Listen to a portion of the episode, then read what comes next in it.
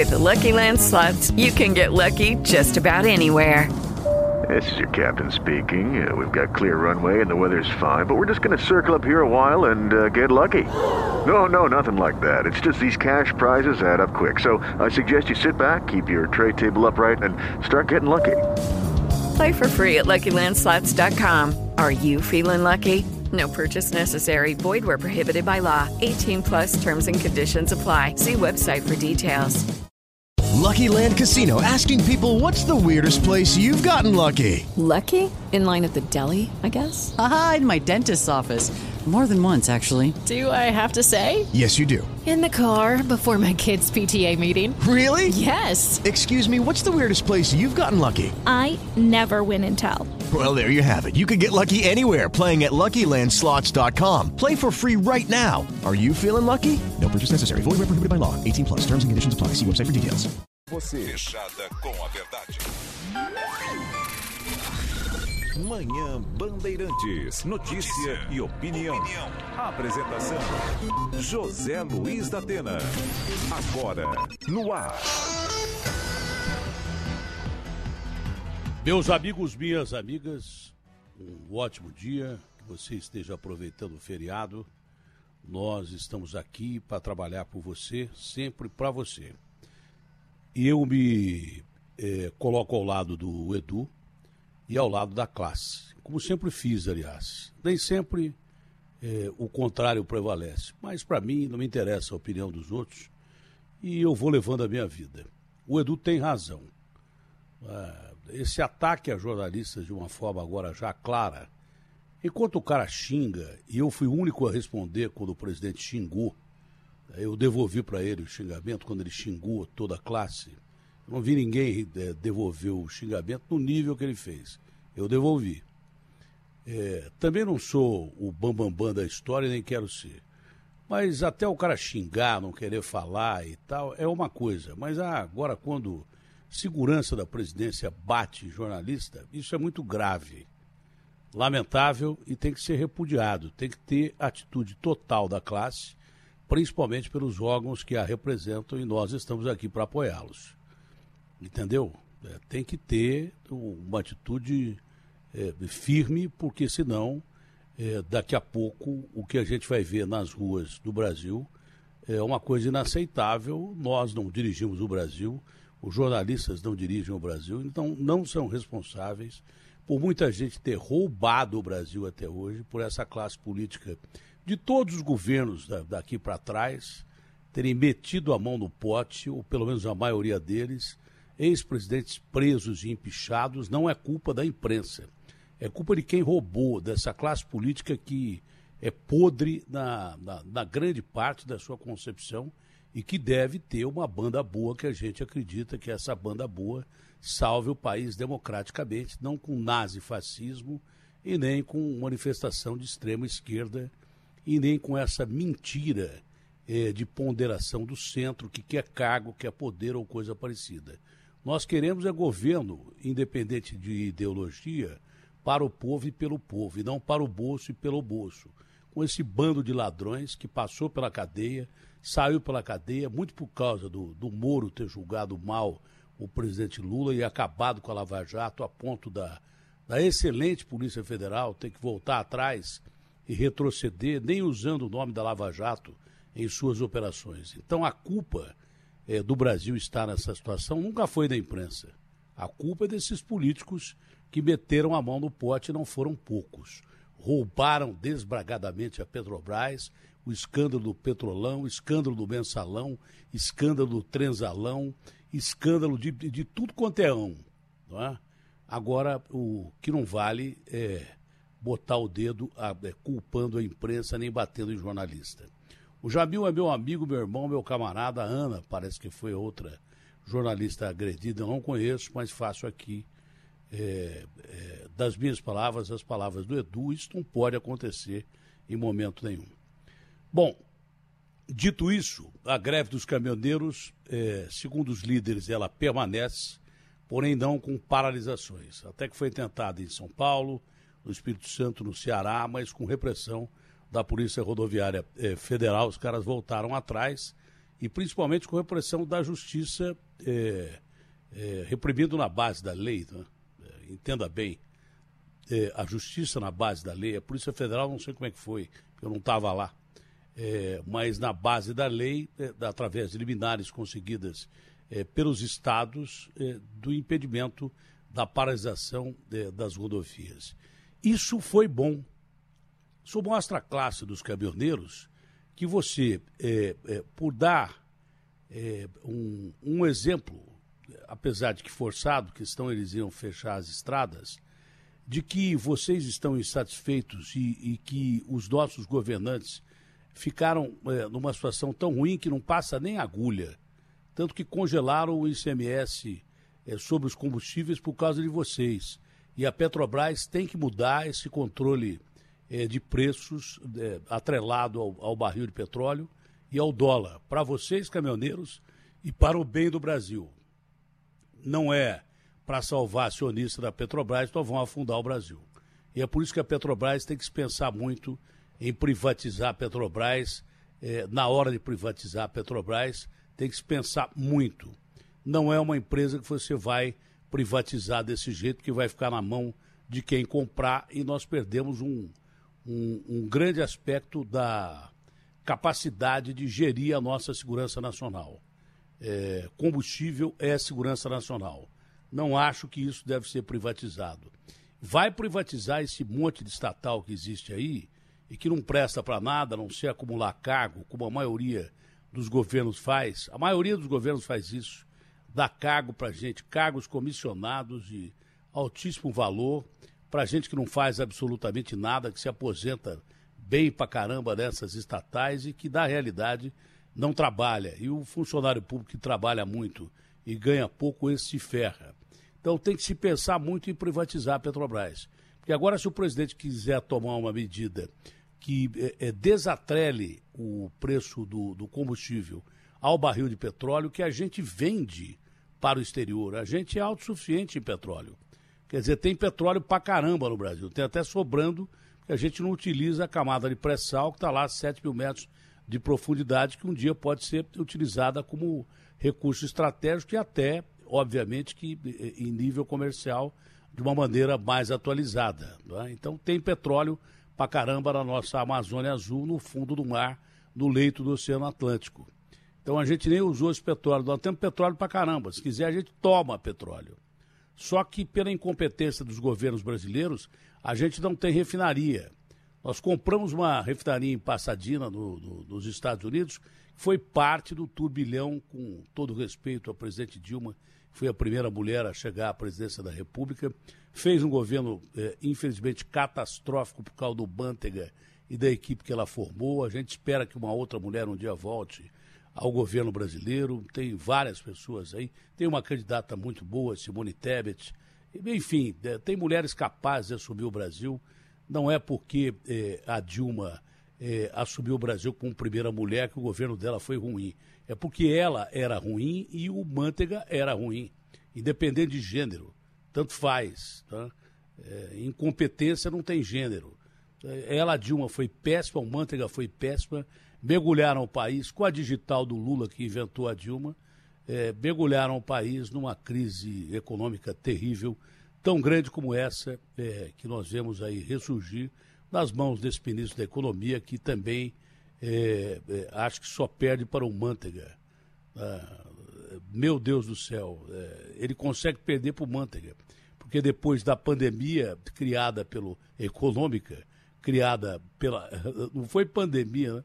Foi epidemia, porque foi só no Brasil, econômica criada pelo, pelo Mantega, aparece o, o novo ministro aí, o Paulo Guedes, que nos joga numa situação pior ainda. Apesar de toda a crise global, o Brasil é o país que mais sofre entre todos os países do mundo, com sua moeda desvalorizada pra caramba. Hoje você ganha 70% menos do que você ganhava há dois anos atrás, com o seu dinheiro corroído por essa inflação que vai degelando o seu dinheiro no bolso quando você entra no mercado, é, pelo aumento do dólar, pelo aumento da inflação, pelo aumento de preços, é, é, por o Paulo Guedes ter perdido o rumo da economia, você simplesmente entra com 50 reais. Quando você chega na prateleira para comprar alguma coisa, vale 30 o seu dinheiro. Você vai pagar lá no caixa, vale 10 o seu dinheiro. Enfim, o seu dinheiro não vale nada, a nossa moeda é a mais desvalorizada do mundo e perto é, de, de, outros dois países, é, Argentina e não sei mais quem, tem mais um outro país que deve ter gente incompetente, que nem o Paulo Guedes. São os três únicos países que bateram dois dígitos de inflação, em que pese a gente reconhecer que a crise econômica é grande lá fora também, aqui foi mal administrada. E o pior de tudo, a gente não ajudou o povo. É, o povo está morrendo de fome, o povo não tem emprego e agora, para conseguir pagar 400 reais auxílio emergencial, tem que furar o teto de gastos, o que significa um calote financeiro. Espero que a Câmara não aprove isso e já que o Bolsonaro tem um plano B, ele que utilize o plano B. Eu acho que o plano A era mandar o Paulo Guedes embora. Plano B eu não sei, mas o plano A era mandar o Paulo Guedes embora. Mas dizer que tem um plano B se não passar a, eh, essa PEC dos precatórios, que não deveria passar, porque isso representa, na realidade, é, a, a triste conclusão de que o Brasil é caloteiro. Isso afasta investimento externo, isso é menos emprego para você. Quem está empregado pode perder o emprego e quem está desempregado não vai conseguir emprego. Quem não tem comida no prato, arroz e feijão no prato, não vai ter arroz e feijão no prato. É, quem não tem um teto sobre a sua cabeça, não vai ter um teto sobre a sua cabeça vai continuar sem, quem tem pode perder e daí por diante. Simples assim. Essa PEC dos precatórios é outra barbaridade é, e agora aludida ao a passar o teto de gastos, é, já medida solicitada pelo ministro da Economia, que é um brincalhão. Ele devia ter aconselhado o presidente Jair Bolsonaro a não gastar dinheiro com esse centrão, 30 bilhões, que eram os, os exatos 30 bilhões que iriam usar para pagar você os 400 reais, míseros 400 reais, que ele não quer pagar. É porque o Bolsonaro está apertando o cara, porque senão ele não ia pagar. Ele queria pagar 200, e também 200, é, é, é, desde o princípio ele defende os 200. Ele botou 200 lá atrás, quando não havia uma crise econômica tão grande. A Câmara deu 500, o Bolsonaro deu 600, depois o Paulo Guedes cortou, voltou com esse auxílio fragmentado, mentiroso, não, não eram três parcelas iniciais, porque foram pagas em 45 dias. Virava quatro, cinco parcelas de, de uma média de 200 reais, que era o que ele queria. Ele não quer saber de povo coisa nenhuma. O presidente, se continuar atrelado ao Paulo Guedes, do mesmo jeito que o, o, o preço do combustível é atrelado ao barril de petróleo e também. With the Lucky Land slots, you can get lucky just about anywhere. This is your captain speaking. Uh, we've got clear runway and the weather's fine, but we're just going to circle up here a while and uh, get lucky. No, no, nothing like that. It's just these cash prizes add up quick. So I suggest you sit back, keep your tray table upright, and start getting lucky. Play for free at LuckyLandSlots.com. Are you feeling lucky? No purchase necessary. Void where prohibited by law. 18 plus terms and conditions apply. See website for details. With Lucky Land slots, you can get lucky just about anywhere. Dearly beloved, we are gathered here today to. Has anyone seen the bride and groom? Sorry, sorry, we're here. We were getting lucky in the limo and we lost track of time. No, Lucky Land Casino, with cash prizes that add up quicker than a guest registry. In that case, I pronounce you lucky. Play for free at LuckyLandSlots.com. Daily bonuses are waiting. No purchase necessary. Void where prohibited by law. 18 plus. Terms and conditions apply. See website for details. Ao dólar, o presidente vai para o espaço junto com o Paulo Guedes. Acho melhor ele ou mandar o Paulo Guedes embora ou mandar no Paulo Guedes. É isso que o presidente da República tem que fazer, porque ele mandando no presidente não deu certo. A gente está mergulhado numa crise. É, por que, que eu gostei dos caminhoneiros não terem parado as rodovias? Porque eles se fizeram entender, mostraram o tamanho da categoria, como ela é importante para o Brasil, é, e ao mesmo tempo deixaram as rodovias desimpedidas, porque numa hora dessa você fechar a rodovia no Brasil seria é, a tempestade perfeita, a nossa economia vai muito mal, iria piorar. Eu não sei se o Brasil resiste a dois, três, quanto mais 15 dias de greve de caminhoneiro muito triste essa situação. A gente está tentando falar com o líder dos caminhoneiros. Se não tiver o líder dos caminhoneiros aí, eu não vou insistir. Está com ele? O Landim está aí? O Chorão está aí? Então tem que me avisar. Tem que me avisar porque é, aí eu já encerro meu comentário e vou direto para o Chorão Não precisa nem fechar o comentário aí, meu amigo Ricardo, porque o Chorão é, é acho que é o cara mais importante hoje para conversar com a gente. Chorão, no fundo, eu até, viu, Landim? Eu até, eu já falei com você durante a greve de 2018, várias vezes, lembra?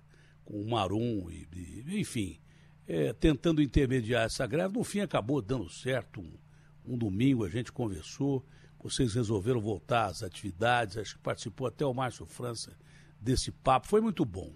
É, mas você, como líder dos caminhoneiros, você, é claro, queria que a greve tivesse dado certo, que parasse estrada ou coisa parecida. Mas eu estava comentando aqui que a importância de vocês vai além de parar a estrada. O, o cara, quando para a estrada, ele fere o princípio do direito de ir e vir do cidadão, se bem que o princípio de vocês é ferido todo dia, né? Vocês se ferram todo dia nas estradas aí. Esse é o grande detalhe. Mas aí a greve se volta contra o caminhoneiro. Ela, do jeito que está, ela é perfeita no meu ponto de vista. Isso é meu ponto de vista, é meu. Eu posso estar errado. Porque ela mostra a importância dos caminhoneiros, que os caras estão morrendo de medo, já tomaram uma medida, que é o congelamento do ICMS, que esses caras cinicamente diziam que não podiam congelar, e eles têm que congelar mesmo, eh, mas não vai melhorar enquanto o barril de petróleo for é, atrelado aí a, a, preço de combustível e o dólar é, for atrelado a preço de combustível. Tem que ter um fundo é, que já havia na época do Fernando Henrique, alguma coisa que não indexe o barril de petróleo e nem o dólar ao preço do combustível, senão todos nós estamos ferrados, principalmente os caminhoneiros, é, que são uma categoria que já mostraram a importância deles para o Brasil, e todo mundo, ninguém mais consegue botar combustível no carro. O motorista de aplicativo está sumindo. Eu não sei como é que tem caminhoneiro autônomo, depois de todos que eu, que eu entrevistei, e mostrei histórias tristes aqui, o cara chorando, falou assim, ó, me deu um bolo aqui na garganta, porque se estourar um pneu eu não volto para casa. O frete que eu estou aqui é R$ 2.500, é, fora o que eu tenho que pagar de pedágio, tenho que pagar de combustível, tenho que comer, estou comendo quase nada, arroz com ovo, quando é isso. Então é R$ 2.500, né? mais essa despesa. Estourar um pneu, o pneu está de R$ 2.500 a R$ 3.000. O que, que eu vou falar lá em casa? Eu não chego nem em casa. Então a gente reconhece que vocês estão ferrados como o Brasil está ferrado. Mas, Chorão, a greve é, continua é, do jeito que está, sem paralisação de rodovias vocês vão tentar paralisar rodovias ou fica do jeito que está? Porque do jeito que está, vocês já estão chamando atenção pra caramba. Mas isso é decisão de vocês, não é minha, é apenas uma opinião que um amigo está dando aqui. Bom dia, Chorão. Bom dia, Datena. Prazer enorme estar aqui com vocês né, na Rádio Bandeirantes e poder estar explicando para todos os ouvintes né, e todos que nos assistem o que realmente está acontecendo dentro do setor de transporte hoje, né, com esse governo que não cumpriu com nada que prometeram para nós nem na época de campanha. Eu fui uma pessoa que eu sempre lutei com muita responsabilidade, apoiei esse governo que está, votei nesse governo que está, participei de várias reuniões em três anos dentro do Ministério, no Fórum TRC, praticamente tudo parado, né? Então a gente realmente se faz necessário hoje de lutar pela nossa sobrevivência. Uma questão que você colocou e muito bem colocado, referente ao PPI, o preço de paridade de importação. Nós estamos numa situação pior do que 2018, não tem mais como sobreviver. O transportador autônomo realmente está saindo do mercado e é uma fala do próprio ministro Tarcísio. Né? Uma das últimas reuniões que eu tive com ele dentro do ministério, é, ele me deixou muito bem claro naquele projeto do BR do Mar que realmente queria tirar 40% dos caminhões da longa distância. Eu falei, ministro, cadê o impacto social e econômico desse, desse projeto? Chorão, eu não estou preocupado com o impacto social e nem econômico, estou preocupado com a infraestrutura.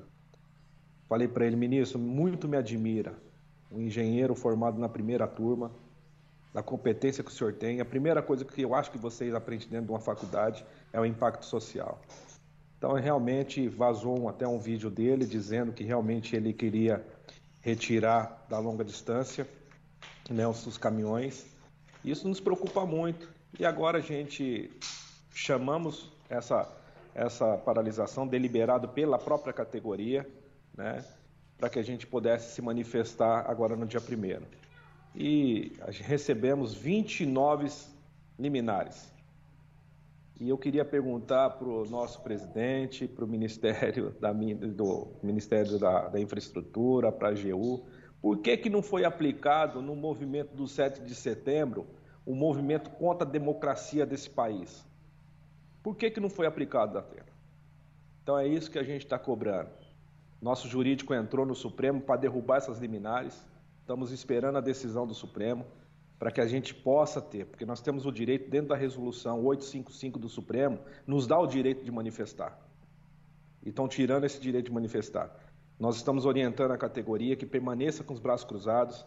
Se você observar, Porto de Santos não tem movimentação de caminhão, na Bandeirantes está muito pouco, é mais empresa mesmo que realmente é, quer voltar da CNT, né, que sempre são as pessoas que realmente continuam escravizando os transportadores autônomos que não cumprem lei. Nós temos uma lei vigente, que é a Lei 13.703, a lei que a gente conquistou em 2018. Nós temos várias leis que estão tá tramitando dentro do Congresso. Precisa ser modificada para a gente proteger a categoria. É isso que a gente está dedicando a nossa vida para proteger. E nós temos aí o super-ministro Paulo Guedes, né? que está trabalhando para os acionistas, a gente deixou muito bem claro. Eu participei da audiência pública semana passada no desenvolvimento econômico. E o Ministério da Economia, NP, Petrobras, ficou muito bem claro que eles não querem mexer no PPI. Né? E eles precisam realmente colocar que precisa ser criado um colchão, um balão de oxigênio para proteger a estabilidade da, do, do combustível e do gás de cozinha. Nós pontuamos onde eles podem mexer, né? Só que eles têm medo de fazer uma, uma contra para os acionistas, né? Então a gente tem que, tem que mudar isso, né, Datena? A população está sofrendo, nós estamos sofrendo, todos os segmentos estão sofrendo, como você colocou, motorista de aplicativo, táxi, transporte escolar, principalmente os, os transportadores autônomos, e a população não está aguentando mais. Olha, para entender, né, primeiro o que é o transporte a longa distância, para nós leigos que o ministro teria dito para você que quer acabar. E o que significa isso para o caminhoneiro. E para entender, tá? olha, eu, com todo respeito, que eu, eu, já falei no Brasil Gente na sexta, no sábado, falei agora de manhã no comentário, com todo respeito que eu tenho aos acionistas da Petrobras, é, os acionistas da, da Petrobras não podem se sobrepor a 210 milhões de brasileiros. Que me desculpe. E já ganharam muito nesses últimos cinco anos. Perderam muito porque roubaram a Petrobras para caramba mas não é culpa nem minha, nem sua e nem do cidadão brasileiro. Mas eles ganharam muito nesses últimos cinco anos. E, com todo respeito aos acionistas da, da Petrobras, eles ficam no segundo plano quando se tem a questão da segurança nacional. a questão do transporte público é questão de segurança nacional. É de abastecimento, é de uma série de detalhes que envolvem a segurança nacional. É, infelizmente, eu estou pouco me lixando para os acionistas da Petrobras. E é por isso que eu acho que tem que tomar cuidado quando se fala em privatizar a Petrobras. Porque é, num dia como esse, numa situação como essa, se você tiver essa empresa nas mãos de, de quem tem interesse só de lucro, é, nós estamos ferrados. Então tem que se é, pensar três ou quatro vezes em privatização da Petrobras. Então, só para saber, o que é que vocês acham que deve ser feito com o preço do, do combustível não é só do óleo diesel, não. Para vocês, o óleo diesel. E, e, em relação ao barril de petróleo, é o dólar. E o que é essa extinção do transporte em longa distância? A gente está falando aí referente ao combustível, nós estamos falando de uma, de uma estatal e eu tenho certeza que país nenhum privatiza a sua estatal de energia. Já começa por aí. Nós estamos falando de uma empresa que deu de lucro 31 bi um acumulado no ano de 75 bi, um, uma distribuição dos dividendos agora de 61 bi. Né? Então, assim, nós temos uma base média hoje, como você colocou, do combustível, do diesel, de 5,21 a média. Conversei ontem com o transportador é, lá no Acre, ele abasteceu lá 6,42 o litro do, do diesel. Da gasolina, a média geral está 6,56. Né? Então, nós, lá em Bagé, R$ 7,88 o litro da gasolina. E nós temos previsão de mais um aumento aí. Então, assim, precisa ser feita alguma coisa. Nós apontamos dois projetos, né, que é projetos da PL 70, 750, que é do deputado Nereu Crispim, do, PS, do, do PSL do Rio Grande do Sul, ele é presidente da frente parlamentar dos caminhoneiros autônomos seletistas, aonde é, muda do PPI para PPE né, e cria um fundo de estabilidade. Tem um outro projeto que esse eu acho que é mais coerente, que é referente ao, ao projeto do deputado Fausto Pinato, do PP de São Paulo, que é um projeto que mexe no rendimento do Banco Central. Pra você ter noção, nós temos investido lá fora da Atenas 350 bilhões de dólares. O ano passado deu um rendimento de 500 bi de reais. Esse ano vai dar mais de 700 bi. Então pode ser feito, criado um colchão, né, para fazer uma estabilidade no, no, no, combustível e também no gás de cozinha, né? Então onde mexer tem. Só que agora chegou a hora do governo escolher ou o acionista ou a classe trabalhadora, né? E o Paulo Guedes com certeza está escolhendo os acionistas. É claro, ele vem do mercado financeiro. Eu não sei por que, que o presidente Jair Bolsonaro mantém o Paulo Guedes lá. Estou falando faz tempo. Não sei porquê, não só por isso, mas por outros detalhes também. Agora ele não está agradando nem o mercado financeiro, tem esse detalhe também. Agora, quando ele tem que escolher entre o trabalhador e o acionista, é claro que ele que vem do mercado financeiro, fundou até banco, é? É, acho que saiu do banco, mas tem empresa lá fora que ganha dinheiro em dólar, daí por diante. Pode ser ilegal, mas é imoral no meu ponto de vista. Claro que ele vai pender sempre para o acionista. Agora, eu não estou entendendo. Tem 700 bi lá fora. 700 bi. Só para falar em 700 bi, a gente o Brasil ia quebrar durante o governo Temer. Né? É, na verdade, o governo Temer, Dilma, quando havia a reforma da Previdência. Eles queriam 1 bi e 200 é, para a reforma da Previdência. chegaram a menos de, de, de, de 700 bi para a reforma da Previdência para o Brasil não quebrar. Se tem 700 bi lá fora, por que, que não usa isso para subsidiar é, esses aumentos sucessivos que nós temos do combustível? É isso que você está dizendo? Ou eu, tô, ou eu entendi mal? Porque é do tamanho da reforma da Previdência. É do mesmo tamanho da reforma da Previdência que diziam que iam quebrar o Brasil. É isso mesmo que eu entendi ou não? Eu entendi errado. Lá fora da Atena tem 350 bilhões de dólares.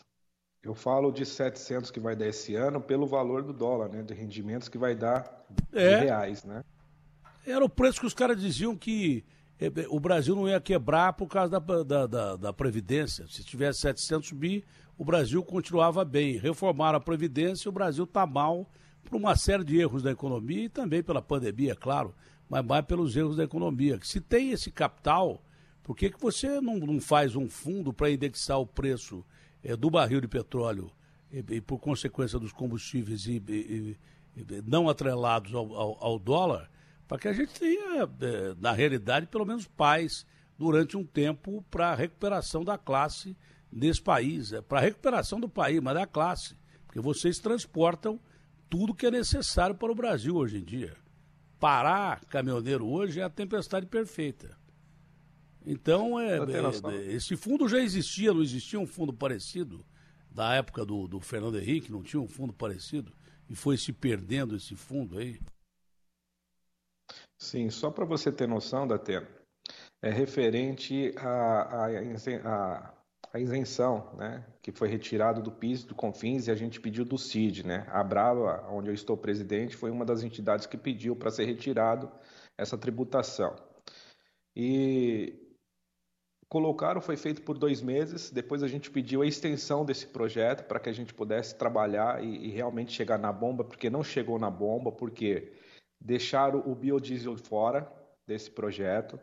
E aí o Ministério informou para a gente que não poderia ser feito porque ia estourar o teto de gasto. Né? E aí eu fiquei sabendo o que, Datena? O ministro Paulo Guedes mexeu na Zona Franca de Manaus, no IPI, de 8% para 4%, dando desfalque de 5 bi nos cofres públicos. E você sabe para que foi isso, Datena? Para extrato de refrigerante para três empresas, Heineken, Coca-Cola e Ambev. Então, quer dizer, os grandes empresários podem, para a classe trabalhadora não pode. Isso que, isso que me deixa muito revoltado nesse governo que está sendo praticado hoje. Né? Então, a nossa cobrança não é contra o, presidente, é contra a gestão que está sendo feita, é contra o trabalhador, é contra a dignidade, é isso que a gente está buscando. foram propostos para nós lá atrás, que é 100 mil de, de auxílio de manutenção para os caminhões, não saiu do papel. Aí me vem agora o presidente falando que vai dar 400 reais de, de vale combustível. É. Bom, é, Chorão, em que estado está a greve nesse momento? Né? Não há paralisações, pelo menos a gente não sabe de paralisações. Em que estado está a greve? E até que ponto é, vocês conseguindo essas liminares, vocês ainda vão tentar parar estradas ou não? Qual é a situação desse momento? Acho que travou ainda, Atena. Vamos retomar aqui. Acho que deu uma travada. O que houve aí? Acho que deu uma travada ah, no sinal. Estava demorando. É. Estava demorando. A tempestade perfeita estava demorando. Quanto tempo demora para reconectar? Voltou. Chorão, em que estado está a greve nesse momento? Estamos conversando com o Landim, que é o líder. É líder. É, ele falava de 7 de setembro, porque 7 de setembro não teve uma liderança, ninguém sabe de onde veio aquela greve. Né? Aquele cara que surgiu, o tal de Zé Trovão. Eu não conheço esse cara, nunca ouvi falar desse cara. É, o, 7 de setembro o, ficou muito bem claro, né, Datena? 7 de setembro é. ficou muito bem claro que foi um movimento voltado da direita, patrocinado pelo agro. Né? Eu alertei lá atrás o qual que estava por trás disso, o pano de fundo que estava por trás né? Tá lá o Fun Rural que está parado no STF e também a Ferrogrão, né? Que é o, o, marco temporal. Então assim, não existe almoço de graça. Foi, a, foi até uma, é. uma proposta de, de governo do, do, presidente, né? Bom, o, o mas o, o, Chorão é líder mesmo dos caminhoneiros, né? É, é, líder reconhecido pelos caminhoneiros. Esse é de verdade. Mas, o, o Landim, me diga uma coisa: é, como é que está o estado de paralisação? é, vocês só não é, entraram nas estradas por causa dessas liminares e também, não sei, acho que houve repressão da Polícia Federal é, é, em, no estado de São Paulo, acho que no Espírito Santo também, não sei se é, em outros pontos também. Mas, é, com base, se vocês vencerem essas, essas liminares, vocês vão ainda parar estradas? Vocês pretendem parar estradas ou não? With the Lucky Land slots, you can get lucky just about anywhere. This is your captain speaking. Uh, we've got clear runway and the weather's fine, but we're just going to circle up here a while and uh, get lucky. No, no, nothing like that. It's just these cash prizes add up quick. So I suggest you sit back, keep your tray table upright, and start getting lucky. Play for free at LuckyLandSlots.com. Are you feeling lucky? No purchase necessary. Void where prohibited by law. 18 plus terms and conditions apply. See website for details. Atena, a categoria não aguenta mais, né? A gente derrubando essas liminares, com certeza a gente vai fechar uma, uma via, né? Como a gente fez em 2018. Porque os postos não suportam, né? Por isso que a gente já tinha orientado lá atrás para que os caminhões ficassem em casa, ficassem num posto de, com segurança ou dentro das empresas, né? E, e é da maneira que a gente tem para se manifestar, né, Datena? Mas é como você falou, eu estou até surpreso, quero parabenizar a própria categoria que realmente está surgindo efeito, né? A gente está vendo o movimento da, das estradas aí, está muito baixa, né? Então, é até uma maneira é, para a gente se pensar, para a gente poder trabalhar daqui para frente. E aí não, não atrapalha ninguém, né? É, isso é que eu falo, porque você fechando rodovia, você, é, é, é as suas reivindicações é, ficam apagadas pela revolta do povo que precisa usar as rodovias.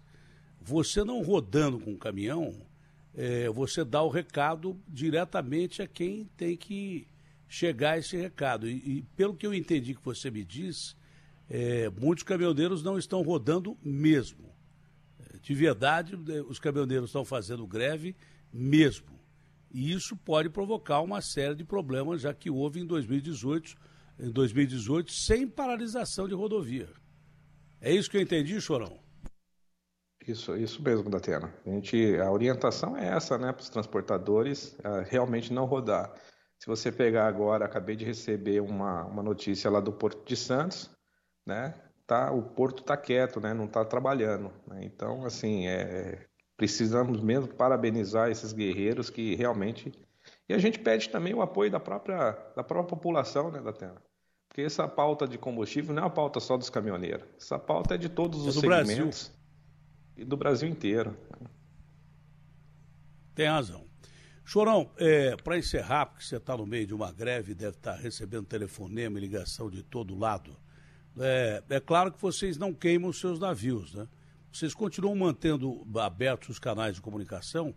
Eu estou achando estranho porque eu percebi uma crítica ao, ao, ao ministro. O ministro sempre foi é, muito ligado a vocês. O ministro sempre deu entrevistas aqui defendendo vocês. Vocês se sentem traídos pelo governo, pelo, é, pelo ministro?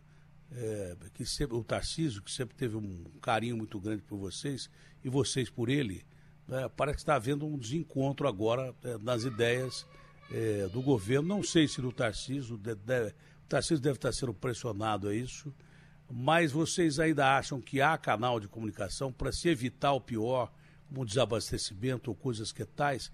Porque tanto faz você fechar a via ou não. Se caminhoneiro não rodar, o efeito da greve é o mesmo, né? Esse é o detalhe. Mas vocês ainda continuam mantendo o diálogo com o governo? Com certeza, né, Datena? O diálogo é em primeiro lugar. Nós temos muita responsabilidade para também não, não fechar as portas e também não, não prejudicar a população em geral.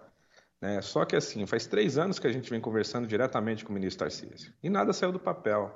Qual é a reivindicação hoje da categoria? Sentar todos os ministérios envolvidos e realmente achar uma solução concreta para a categoria. O ministro Tarcísio é uma pessoa muito boa, eu admiro muito o posicionamento dele, mas eu percebi que ele é político, que quando ele senta com a classe econômica, os grandes empresários, ele passa essa segurança para eles que vai ser a melhor coisa, que esse governo está sendo a melhor coisa, que vai ser né, leilões e ó, a economia está tá superávit e a, a, a, o emprego reduziu. Então, assim, ele é uma pessoa que ele transfere, transfere essa, essa, essa segurança. E quando ele senta com a categoria, com transportadores autônomos, ele passa a mesma coisa. Olha, vocês têm que saber cobrar, vocês têm que saber desmamar do governo. Né? Vocês, essa lei aqui, ó, que vocês conquistaram, isso daqui não vai vigorar. Né? Então, assim, quando ele senta com poder, com poder econômico, ele fala uma coisa, quando ele senta com a classe trabalhadora, ele fala outra. Tanto é que a gente fazia as reuniões em conjunto, os, os, os armadores, os embarcadores, junto com os transportadores. Depois ele dividiu. Foi aí que ele conseguiu dividir toda a categoria, né? E hoje a gente se sente, sim, muito, muito triste com isso. Esse governo que vocês apoiaram traiu vocês?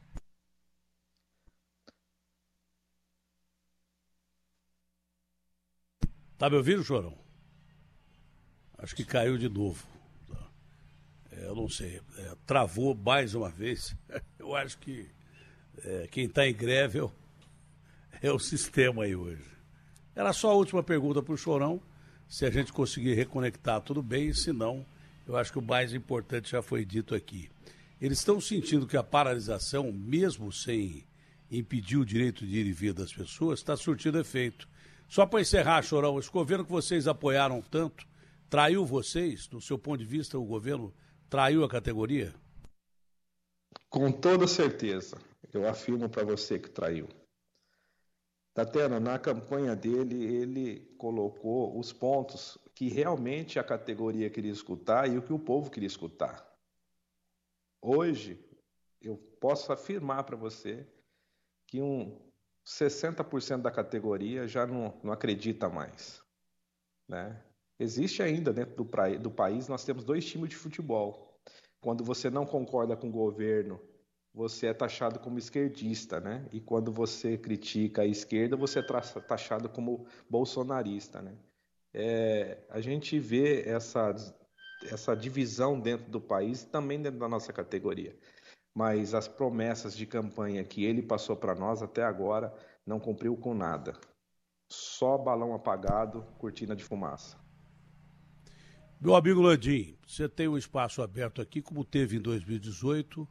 É, eu acho que o interesse é pelo Brasil mesmo, não é, é pelo combustível só dos caminhoneiros, né? além de vocês representarem uma das classes mais importantes, indubitavelmente, do país. Todos são vocês estão entre as mais importantes, as que eu mais é, é, considero é, e que o país considera, porque é uma questão é, de segurança nacional, o trabalho que vocês desenvolvem. Mas a luta também é, pelo preço do combustível ela é real, porque afeta a todos nós. Se os caminhoneiros conseguirem é, algo positivo que desatrele o preço dos combustíveis ao preço do barril de petróleo, com esse fundo que você tem, diz que tem lá fora, e ao dólar, todos nós vamos ganhar com isso. Muito obrigado pela sua participação e estamos sempre à disposição dos caminhoneiros para manter esse diálogo e tomara que termine tudo bem.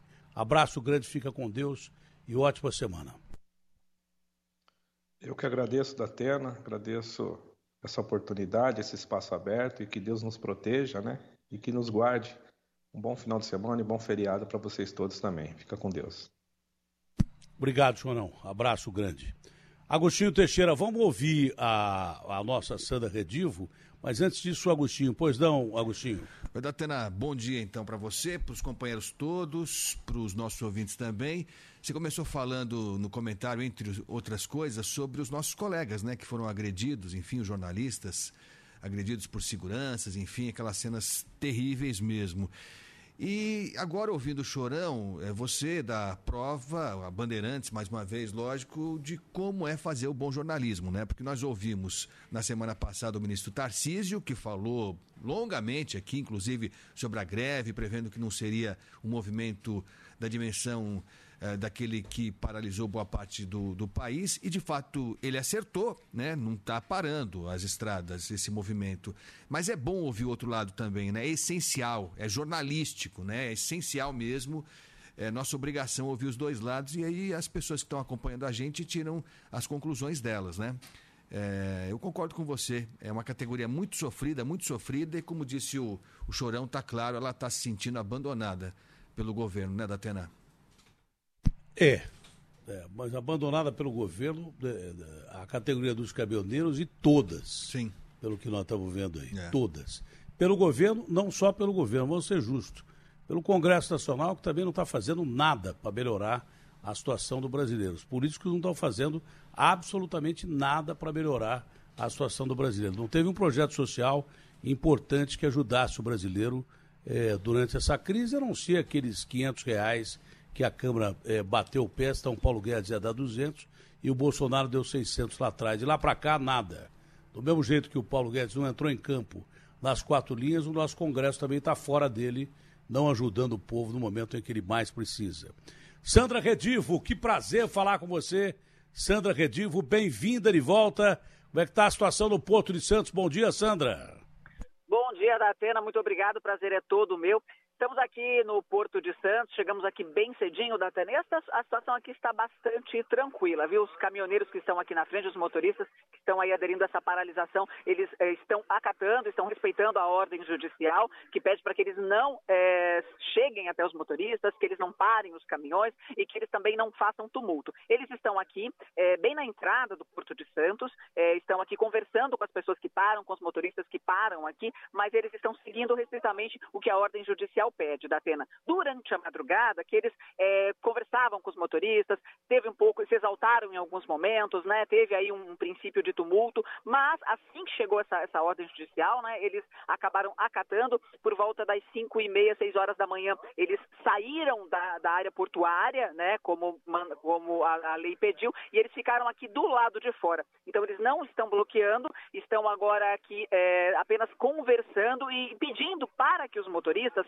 simplesmente deixem os caminhões em casa e que não, uh, que não venham aqui até o Porto de Santos, da Atena. Realmente o movimento caiu um pouco, né? Nós estamos falando dos motoristas autônomos, né? Porque aqui, quem está encabeçando aqui a paralisação é o Sindicato dos Motoristas Autônomos da Baixada Santista. E nós conversamos com o presidente do sindicato e eles estão pedindo para que os motoristas da Atena fiquem em casa, para que eles não venham para cá, para que eles não tragam os caminhões, para que eles fiquem em casa.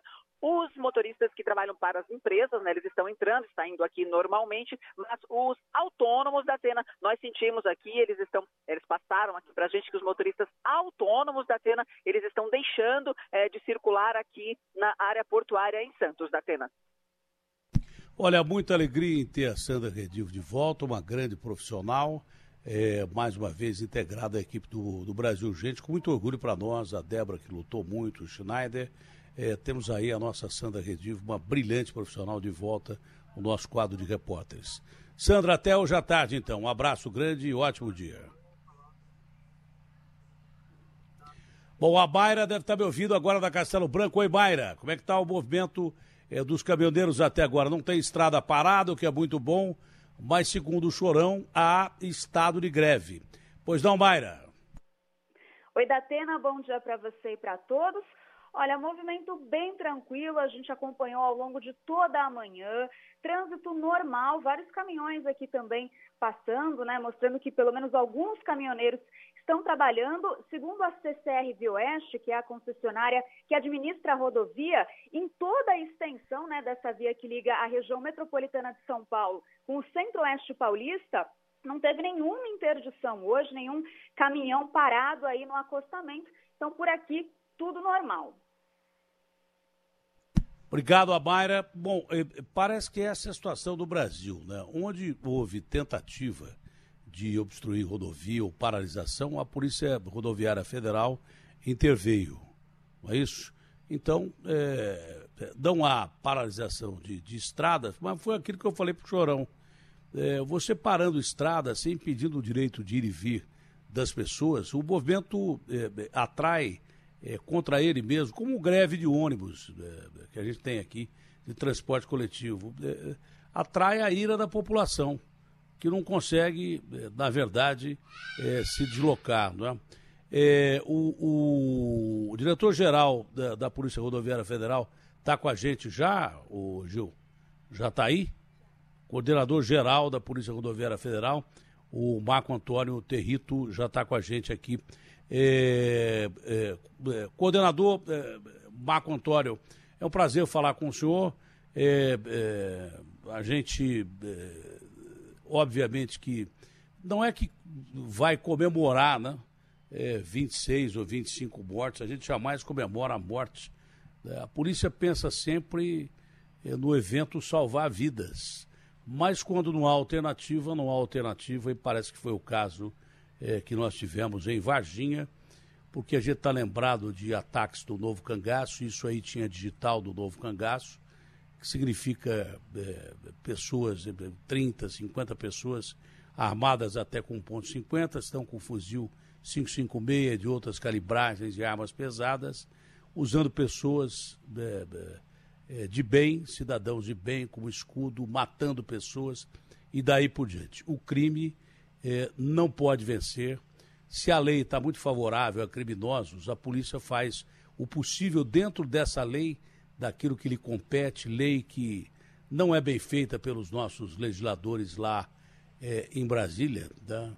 é, desconfiguraram o pacote do, do, do Moro aí, que previa penas mais pesadas para crimes de sangue, homicídio, latrocínio e coisa parecida, mas a polícia legalistamente tenta fazer o seu papel. O que é que houve em Varginha? Um trabalho de inteligência preparado para impedir que essas quadrilhas atacassem como atacam e nesse trabalho de inteligência houve o confronto e essas 26 mortes. É... Bom dia, coordenador, como vai o senhor? Bom dia, Datena. É um prazer falar com o senhor e com todos os ouvintes da Rádio Bandeirantes. With the Lucky Land slots, you can get lucky just about anywhere. This is your captain speaking. Uh, we've got clear runway and the weather's fine, but we're just going to circle up here a while and uh, get lucky. No, no, nothing like that. It's just these cash prizes add up quick. So I suggest you sit back, keep your tray table upright, and start getting lucky. Play for free at LuckyLandSlots.com. Are you feeling lucky? No purchase necessary. Void where prohibited by law. 18 plus terms and conditions apply. See website for details.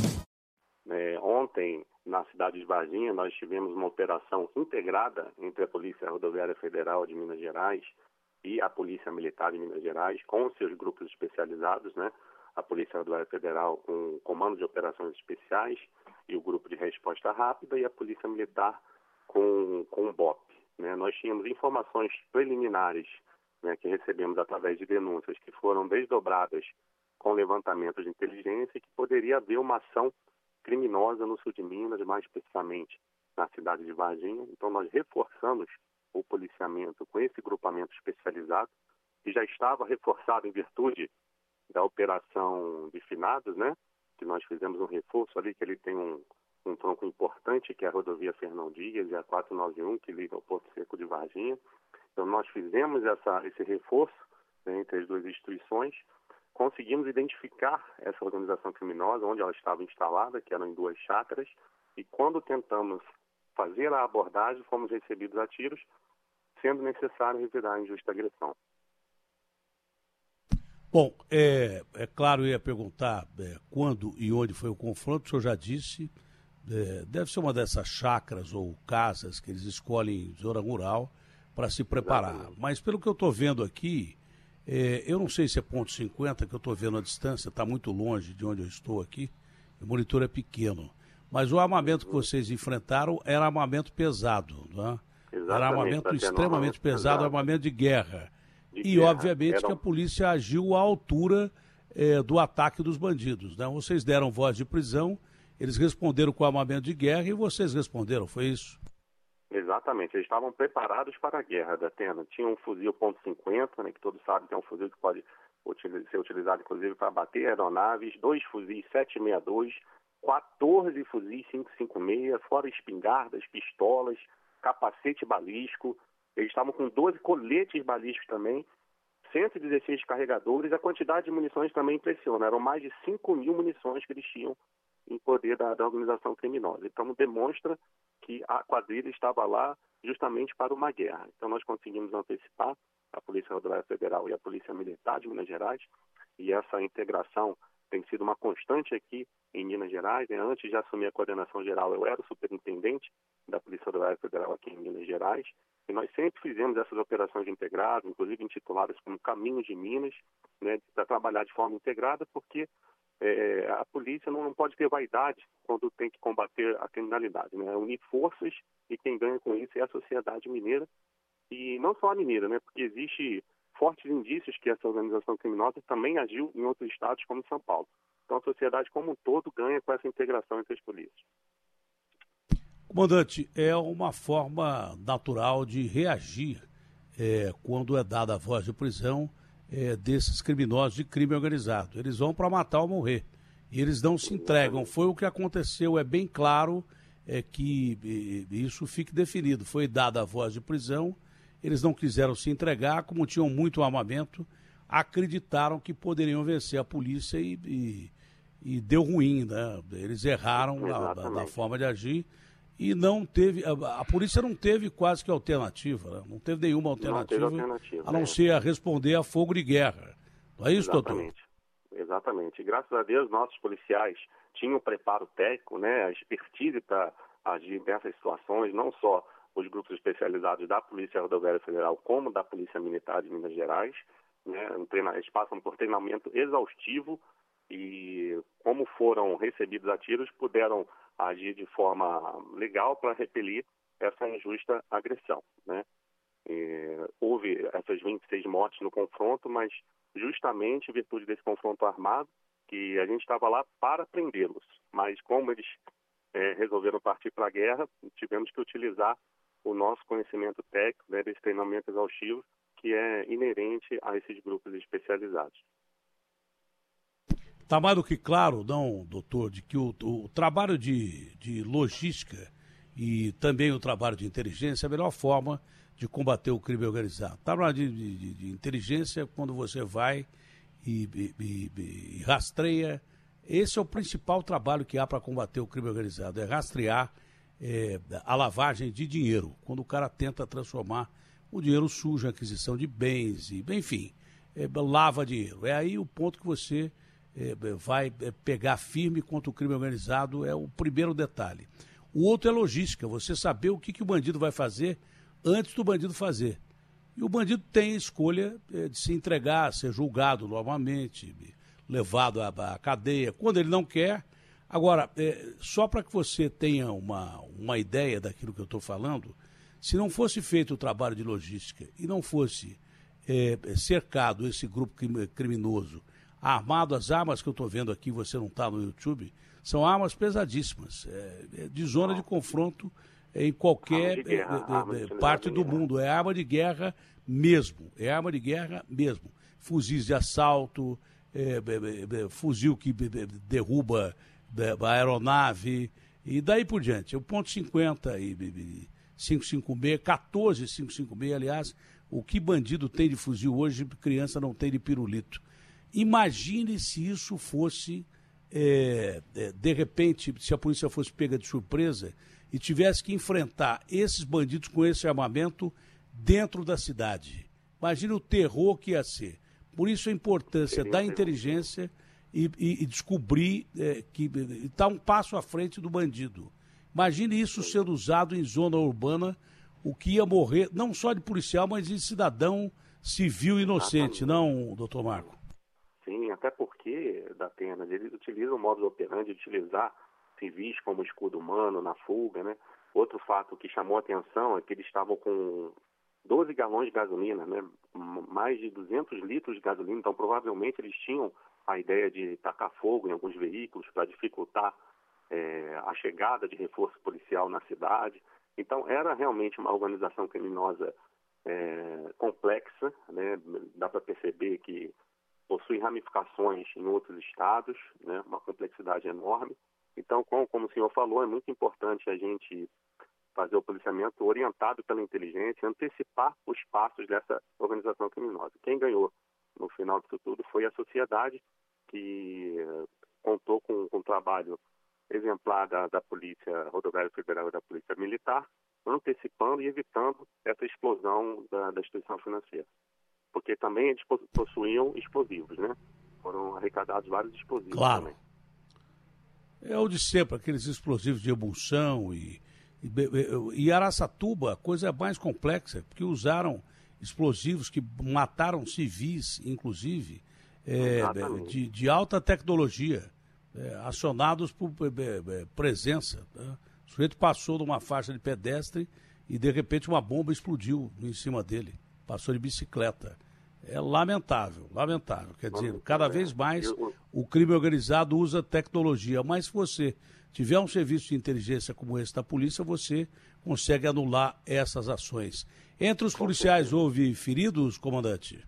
Não, zero feridos, zero feridos. Como eu falei, eram grupos especializados, né, com expertise né, nessa modalidade de ação, então conseguiu fazer a intervenção rápida né, e revidar essa injusta agressão. É, é, é, Para encerrar, a gente está com a capitão Laila aqui, que deve ter tido uma participação excepcional desse, é, desse combate ao crime organizado. A digital é do PCC? Essa digital é do PCC? Então, a, está tendo nesse momento, inclusive, uma, uma coletiva da Polícia Civil, do Instituto Médico Legal, que vão falar sobre a identidade como é que está o trabalho da, da perícia para identificar né, é, esses envolvidos aí, os componentes da organização criminosa. Então, vai, vai ter desdobramento, né, não só da Polícia Civil, como a Polícia Judiciária como um todo, para identificar esses componentes e verificar de qual organização criminosa eles pertencem, né? É claro que nós já identificamos que existem ramificações em outros estados, né? E, e repito, essa antecipação da Polícia Federal junto com a Polícia Militar de Minas Gerais foi necessária e conseguimos agir de forma eficiente. Comandante, é claro que eu não vou comemorar e nem o senhor 26 mortes, tá? mas é claro que tem que ficar é, bem justificado que a polícia impediu que 26 bandidos armados, desde explosivos, é, combustível para colocar fogo em carro, é, armas de grosso calibre para se utilizar contra pessoas que são feitas com escudo humano e outras ações. Foi assim, seria dessa vez. É, nós estamos comemorando aqui a polícia ter evitado, talvez, é, que dezenas de civis fossem feridos e mortos. E que vários policiais fossem feridos e mortos. Cidadão policial Exatamente, também né? e cidadão civil. Nós não estamos comemorando a morte de 26 é, suspeitos né, de um ataque terrível são terroristas. Eu acho que esse tipo de, é, de crime deveria ser enquadrado é, como terrorismo. Nosso Congresso concordo, concordo. devia passar a analisar isso e formalizar uma lei que enquadrasse como terrorismo, é ação de terrorismo urbano, às vezes até pior do que muitas ações que a gente vê é, por aí, tão covardes quanto. Então, o que a gente quer comemorar é uma ação da polícia que evitou um massacre de civis numa cidade, é, é, como as cidades brasileiras, que ficam indefesas diante de, de tanto poder. É isso que a gente comemora. A gente não comemora a morte do hoje, bandido, hoje a gente comemora poderíamos... a vida de cidadãos que sobrevivem a, a, essa escalada de violência que tem que ser parada. Não é isso, exatamente. comandante? Hoje, exatamente. Hoje nós poderíamos estar chorando a, a morte de inocentes, né, Datena? E muitas É vezes isso. são utilizados como Foi isso que eu falei. humano nessas fugas. Eu tenho certeza que a sociedade, não só mineira, mas a paulista também, né, que existe fortes indícios que essa quadrilha também agiu em São Paulo, está mais tranquila hoje. Se me permitir, Datena, cinco minutos antes de você me ligar, eu recebi uma mensagem no Instagram que o usuário falou assim, ó, parabéns PRF e PM, a sociedade de bem comemora. Não teremos escudo humano, medo, desespero. Orgulho de vocês. Então, refrisando, a sociedade de bem comemora. É isso que eu estou dizendo. Né? Nós comemoramos aí eh, que tenha sido evitado um confronto urbano onde muita gente inocente ia morrer. Comandante, eh, um ótimo dia e, e que a inteligência da polícia continue agindo dessa maneira. Abraço Foi grande, prazer falar comandante. com você, a PRF está à disposição. Prazer é nosso. É, Carol Matos, direto da zona de conflito, a nossa brilhante Carolzinha já está aí de novo, é, fazendo reportagem, já está aí acho que desde ontem, que a Débora eh, já disparou as nossas equipes desde ontem. É, pois não, Carol Matos, é, eu não sei onde é que ela está exatamente, está em Varginha ou que local ela está. Pois não, Carol, bom dia. Bom dia, Datena, para você, bom dia para todos que nos acompanham. Datena, nesse momento a gente está na zona rural de Varginha, num dos sítios foi um dos pontos de confronto aí com esses bandidos. Nesse sítio exatamente onde eu estou agora, Datena, oito criminosos foram humilhados e morreram. É um local de difícil acesso. Total, eles escolheram duas rotas de fuga totalmente diferentes. Ontem à noite nós estivemos na primeira chácara, onde outros 18 criminosos foram mortos. E agora de manhã, como essa estrada é bem difícil, um local bem afastado, a gente acaba de chegar, a Polícia Federal está aqui, Polícia Militar de Minas Gerais, e essa perícia da Atena pode levar até dias, segundo informações da própria polícia da Atena. Carolzinha, o que, que é, é, é fazenda, o que, que é chácara, o que, que é isso aí? São sítios da Atena, são sítios para festas. O primeiro sítio, um sobrado, uma casa grande com piscina, três quartos. Esse segundo sítio que a gente está aqui agora é um pouco mais simples, bastante afastado. A gente conversou com moradores aqui da região, não ouviram nada, nunca suspeitaram das pessoas que estavam transitando aqui. Fazia pouco barulho. Na chácara de ontem, que fica apenas 3 quilômetros do batalhão da Polícia Militar de Varginha, na noite anterior ao confronto, a quadrilha chegou a fazer um churrasco, os moradores ouviram barulho de música alta. Foi aí que, às 5 horas da madrugada, o primeiro ataque policial aconteceu na chácara e o segundo aqui nesse sítio onde nós estamos, da Atena. Bom, a Carol tem que fazer o seu trabalho. Hoje à tarde a gente fala ao vivo do Brasil Gente com a Carol desde Minas Gerais. Obrigado, Carol. Ótimo trabalho, com certeza, como sempre. With the Lucky Land slots, you can get lucky just about anywhere. This is your captain speaking. Uh, we've got clear runway and the weather's fine, but we're just going to circle up here a while and uh, get lucky. No, no, nothing like that. It's just these cash prizes add up quick. So I suggest you sit back, keep your tray table upright, and start getting lucky. Play for free at LuckyLandSlots.com. Are you feeling lucky? No purchase necessary. Void where prohibited by law. 18 plus terms and conditions apply. See website for details.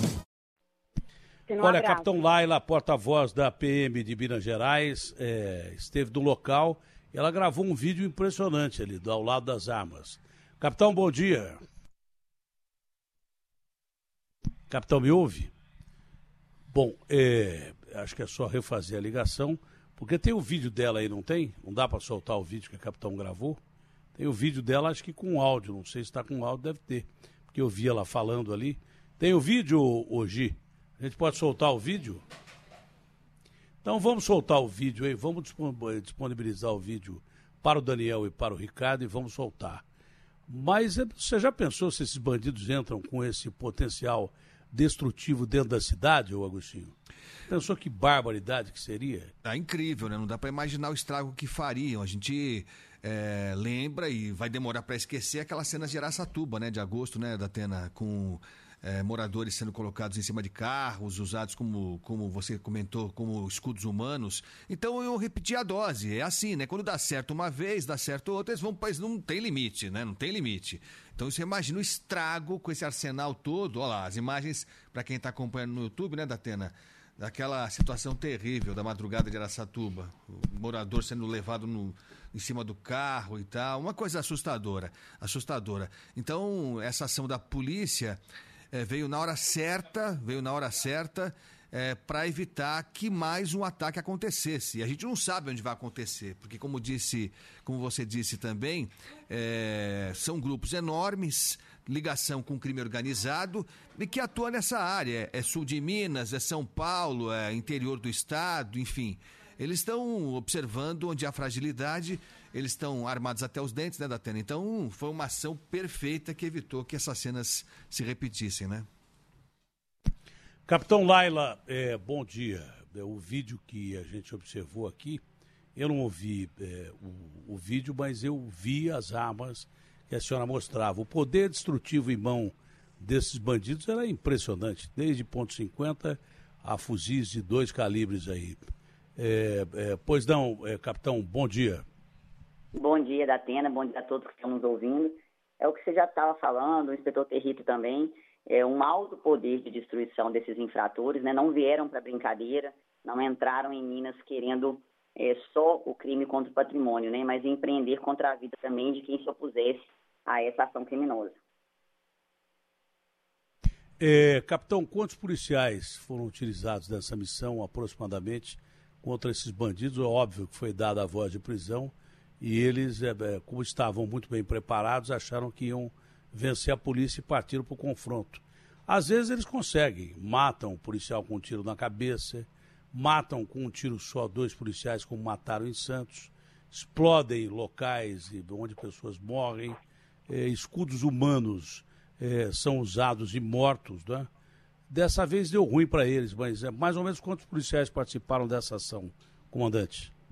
Diretamente da Atena aqui do nosso batalhão de operações policiais especiais, foram designados 22 policiais que saíram daqui né, na noite de sexta para sábado, eh, na verdade sábado, né, à noite para domingo, para poder fazer, trabalhar especificamente nessa ação. São policiais que são treinados para isso, é uma tropa que tem uma especialidade mesmo nesse tipo de ação, e até por isso os infratores né, não tiveram sucesso quando dispararam contra as nossas guarnições, são policiais tecnicamente treinados, passam por cursos específicos e que já trabalhavam né, em conjunto com a Polícia Rodoviária Federal. Então, a ação conjunta realmente surpreendeu os infratores e foi capaz de fazer com que a gente saísse sem nenhum policial ferido.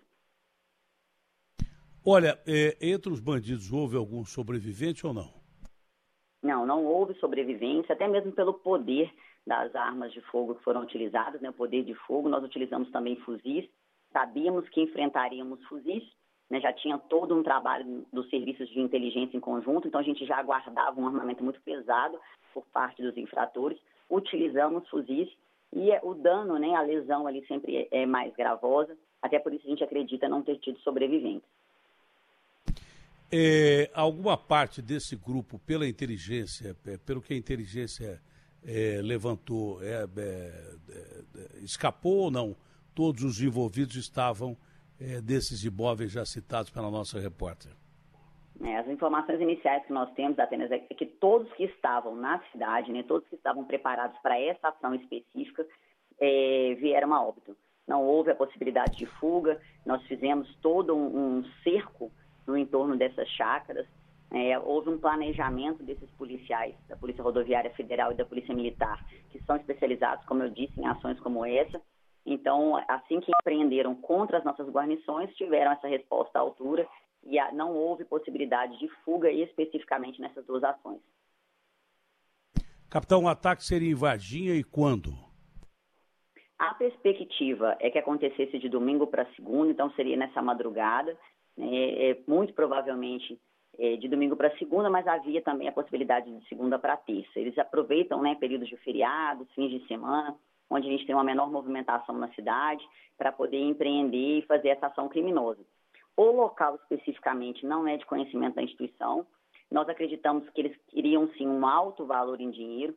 Na cidade, né, em Varginha e no entorno, a empresas grandes de transporte de valores, agências bancárias também grandiosas que participam da distribuição de valores por toda a região. Então, nós acreditamos que pelo investimento da quadrilha, da Atena, eles queriam realmente é, é, um valor muito alto, uma intenção de um roubo muito grande mesmo, quase 40 quilos de explosivos, né, capacidade para destruir prédios, é, inclusive com essa quantidade de explosivos que foi detonada pelo Batalhão de Operações Especiais, do Esquadrão Antibombas especificamente. Capitão Laila, é, parabéns por ter impedido um verdadeiro massacre da cidade de Varginha, porque se esses bandidos entrassem com esse arsenal na cidade, seria lamentável. Um abraço grande é, e bom dia, senhora. É, aproveite bem o dia, porque vocês salvaram muita gente. Esse é o detalhe. Tá bom? E eu agradeço a, a oportunidade da TNI, é exatamente o que você falou. A nossa ação, ela visou proteger a vida do trabalhador, proteger a vida do cidadão de bem, e nós alcançamos sucesso quando a gente fala, né, quando a gente conseguiu livrar a população dessa ação criminosa. Muito obrigado, a senhora. Ótimo dia. Secretário de Segurança Pública de Minas Gerais, Rogério Greco, é por esse enfoque que a gente está chamando a atenção. Não é? é? A gente não vai comemorar 26 vidas perdidas. Não, não é isso. A gente vai comemorar, na realidade, quantas vidas foram salvas, porque se esses bandidos entram com esse arsenal de explosivos e com um tamanho poder de letalidade, até com ponto .50, dentro da cidade de Varginha, como já aconteceu em outros lugares, a situação poderia ter sido igual ou pior. Muitos civis poderiam ter sido mortos, muitos inocentes eh, poderiam ter sido mortos nessa madrugada. O que a polícia fez é estar um passo à frente dos bandidos e evitar que esses civis hoje é, estivessem aí é, é, chorando a perda de entes queridos e daí por diante. Seria uma cena lamentável, é terrorismo urbano. Claro, acho que a lei devia ser mudada. Esse tipo de ação é uma ação coordenada que lembra o terrorismo, parece terrorismo e tem que ser enquadrada como tal, com leis para terrorismo. Então, a gente não comemora a morte de 26 bandidos, a gente comemora a vida de tanta gente que podia ter sido usada como escudo humano ou morrer de bala perdida num confronto de guerra é, é, dentro de uma cidade pacífica. É, bom dia, secretário. Bom dia, Datena. Não, você fez uma radiografia perfeita. Né? Quando a gente diz que a operação ela foi um sucesso, as pessoas confundem a palavra sucesso com a morte dos criminosos. Não tem absolutamente nada a ver.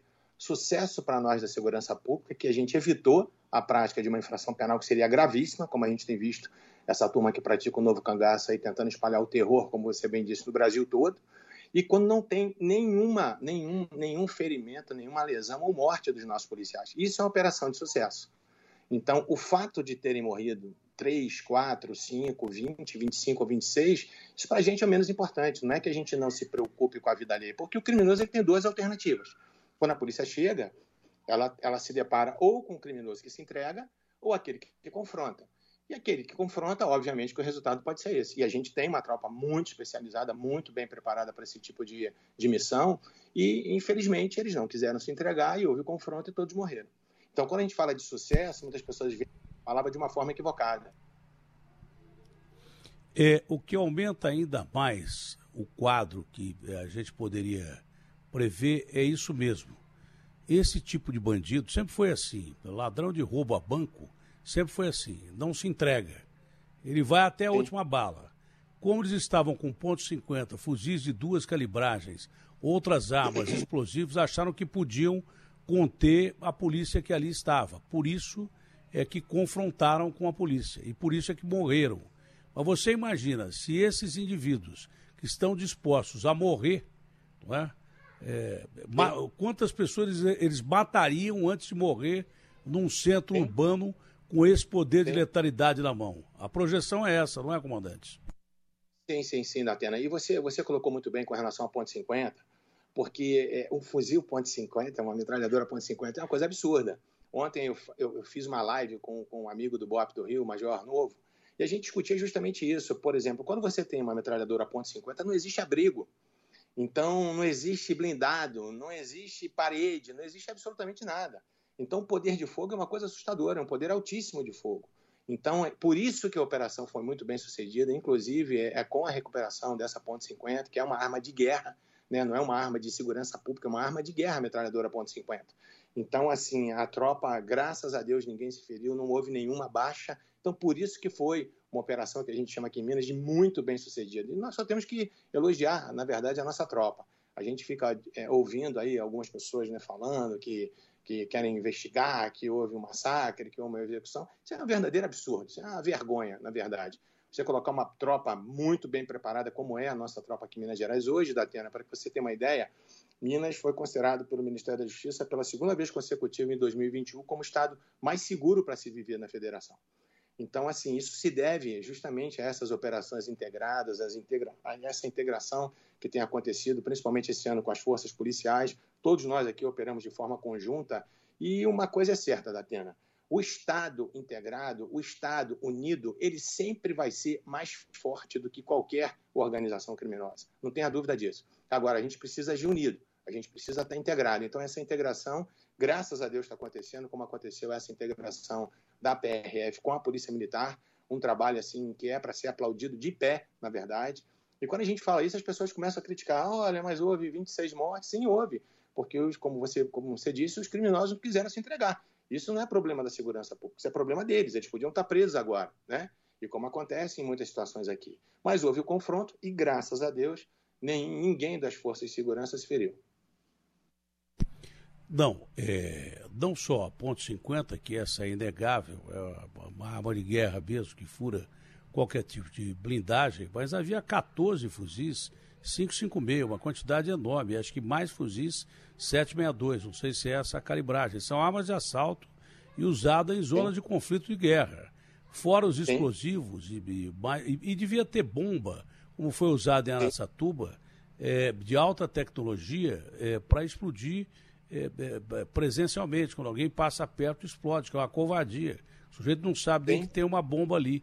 Foi o que aconteceu em Araçatuba. Então, eu repito, não se comemora 26 mortos, se comemora é, é, quantas pessoas foram salvas que poderiam ter sido mortas por essas pessoas dispostas a morrer usando o armamento de tamanho de tamanha letalidade. É esse o enfoque natural da coisa. Eu sou um cara sincero. Se eu pensasse diferente, eu falaria diferente. Agora, já estou cansado de ver gente morrer na rua todo dia, né? todo dia, desde de 22 até bandido armado com arma de guerra, com fuzil, para roubar a residência.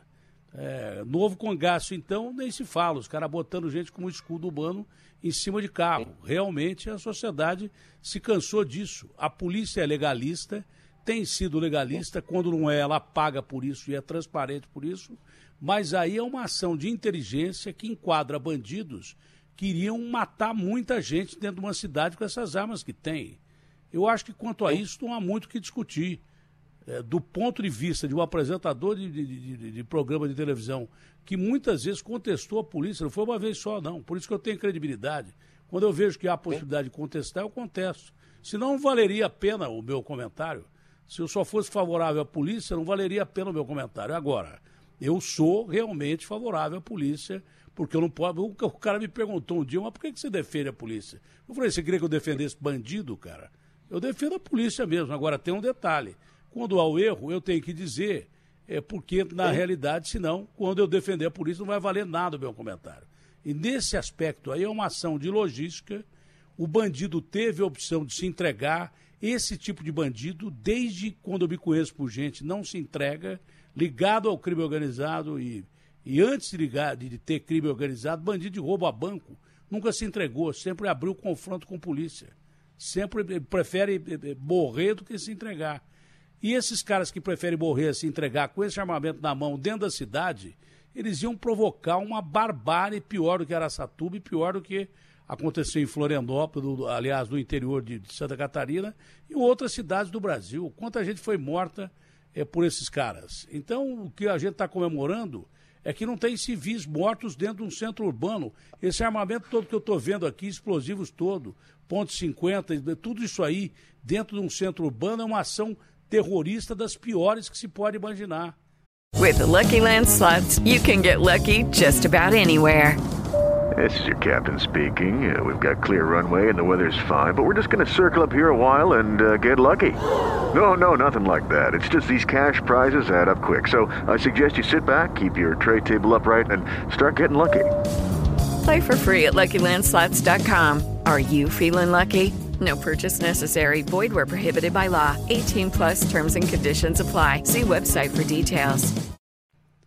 Primeiro ponto, eh, depois desse comentário que eu faço em favor dessa ação, primeiro ponto, o Congresso tem que analisar, eh, enquadrar isso, já que eh, liquidaram com o pacote anticrimes do, do Moro e do, e do juiz Alexandre, que previa penas pesadas para crime de sangue, latrocínio e daí por diante, o Congresso tem que ter, de, de, se reunir emergencialmente para que essas ações desses terroristas sejam enquadradas como tal. Isso é terrorismo, não é banditismo. Ah, vai acabar com essas ações? Não. Mas vai inibir o crime porque bandido é, é, é, tem medo de lei. Entendeu? Eles enfrentam a polícia, vai ter medo de lei. E a polícia tem que ter lei para se embasar é, para poder agir, porque se não tiver lei, então o nosso Congresso Nacional precisa analisar isso sob outro ponto de vista antes que aconteçam tragédias. Se uma pessoa morrer, já é uma tragédia. Agora, tem morrido muito mais do que uma pessoa, e isso tem que ser evitado. Esse é o primeiro ponto. Outro ponto, o contrabando das armas tem que ser impedido a qualquer custo. Tem, bandido tem mais fuzil do que criança tem pirulito. Eu não sei como é que isso vai ser feito, mas tem que tem que ser feito. Eu não sei se vai ser com utilização de forças armadas das nossas fronteiras, com a nossa gloriosa Polícia Federal, com a Polícia Rodoviária eh, Federal e com as polícias eh, rodoviárias estaduais. É por aí que o negócio chega. Na maioria das vezes é pelas estradas do Brasil, quando não vem por mar, hein?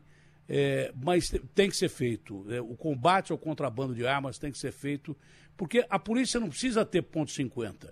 O bandido não pode ter ponto .50. A polícia não precisa ter fuzil, mas o bandido não pode ter fuzil. E acontece que tem. Pô, qualquer confronto que você pega no Rio de Janeiro, a quantidade de fuzis apreendida é, é, às vezes é maior do que um confronto de uma zona geopolítica afetada pela guerra, é, por ação de terroristas. Então não dá. O Brasil já passou do ponto de vista, é, desse ponto de vista de limite da segurança, não, secretário? Na verdade, Datena, você colocou um ponto importante. É, a polícia nem deveria portar fuzil, porque fuzil é uma arma de guerra.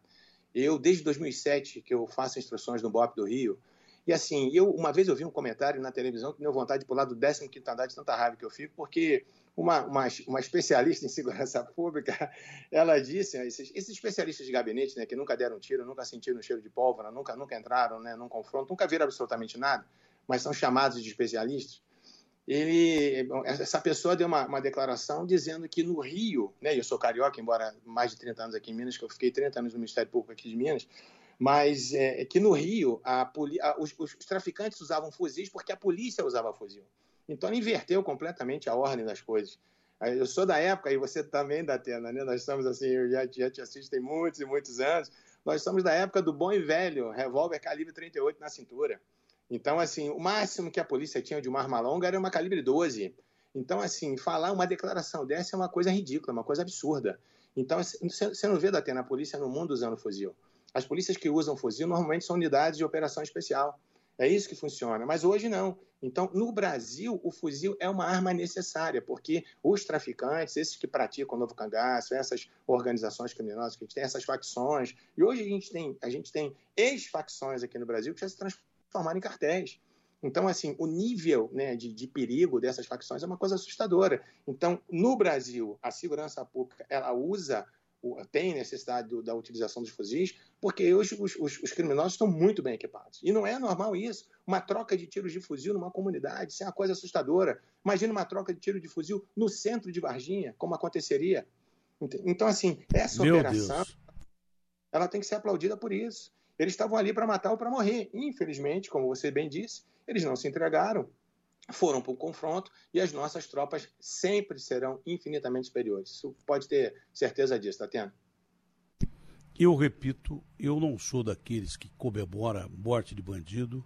Eu não sou favorável a bandido bom é bandido morto. Eu acho que bandido bom é bandido preso. É aquele Sim. que se entrega e pronto, acabou. Mas a opção do confronto é a do marginal. Ah, é, foi dada a opção do confronto a esses caras, e eles não iriam se entregar porque eles tinham confiança absoluta que com o poder de guerra que eles tinham, Sim. primeiro que eles não sabiam o tamanho da força que eles iam enfrentar. Pensavam que estavam enfrentando forças ali da região. E aí eles resolveram partir para o confronto. E se deram mal. E pode ter certeza que eles morreram nem um pouco arrependidos. Eu não estou comemorando a morte desses caras. Eu estou comemorando a vida eh, das pessoas Sim. que esses caras iriam tirar de uma maneira covarde, canalha, de gente. Não estou falando da polícia ainda, não. De gente, de gente desarmada, gente usada como eh, escudo humano, mulheres, criança, quem tivesse pela frente iriam ser usados como escudos humanos, iriam ser mortos de uma maneira brutal, talvez numa ação mais brutal que todas as outras, pelo poder de guerra que eu vi na mão dos bandidos. É isso que eu estou comemorando, estou comemorando a vida desse cidadão e, é claro, também do cidadão policial que está aí para te defender. Porque se as forças de Varginha estivessem expostas a um ataque de tamanha letalidade, não iriam suportar. A gente já viu o policial receber tiro de fuzil na cabeça, é, receber tiro de, de execução, porque não tinha como responder, estava lá com a arma funcional dele, que é desigual, claro, a esse poder é, militar de guerra que foi apresentado pelos bandidos. Então, esse é o ponto. Vou falar pela enésima vez para vocês entenderem bem. Nós não estamos comemorando a morte de 26 pessoas, e sim a vida é, que esses 26 caras armados desse jeito é, poderiam tirar é, num centro urbano como a cidade de Varginha, que é uma grande cidade de Minas Gerais. Imagine o, o estrago que seria feito. Agora, para finalizar, secretário, é, é claro que esse tipo de ação, mostrando que a polícia age com a inteligência hoje mais do que nunca, esse tipo de, de ação, já que os nossos parlamentares não inibem através da lei, é, esse tipo de ação inibe possíveis outras futuras ações pelo menos aí Sim. no estado de Minas Gerais, o cara vai ficar esperto em saber que a polícia está um passo à frente. Datena, só para que você tenha uma ideia, é, de 2017 para cá, o Estado de Minas Gerais conseguiu reduzir drasticamente isso, né, que se convencionou chamar de novo cangaço, né? Porque uma, na verdade o novo cangaço é a tática de guerrilha.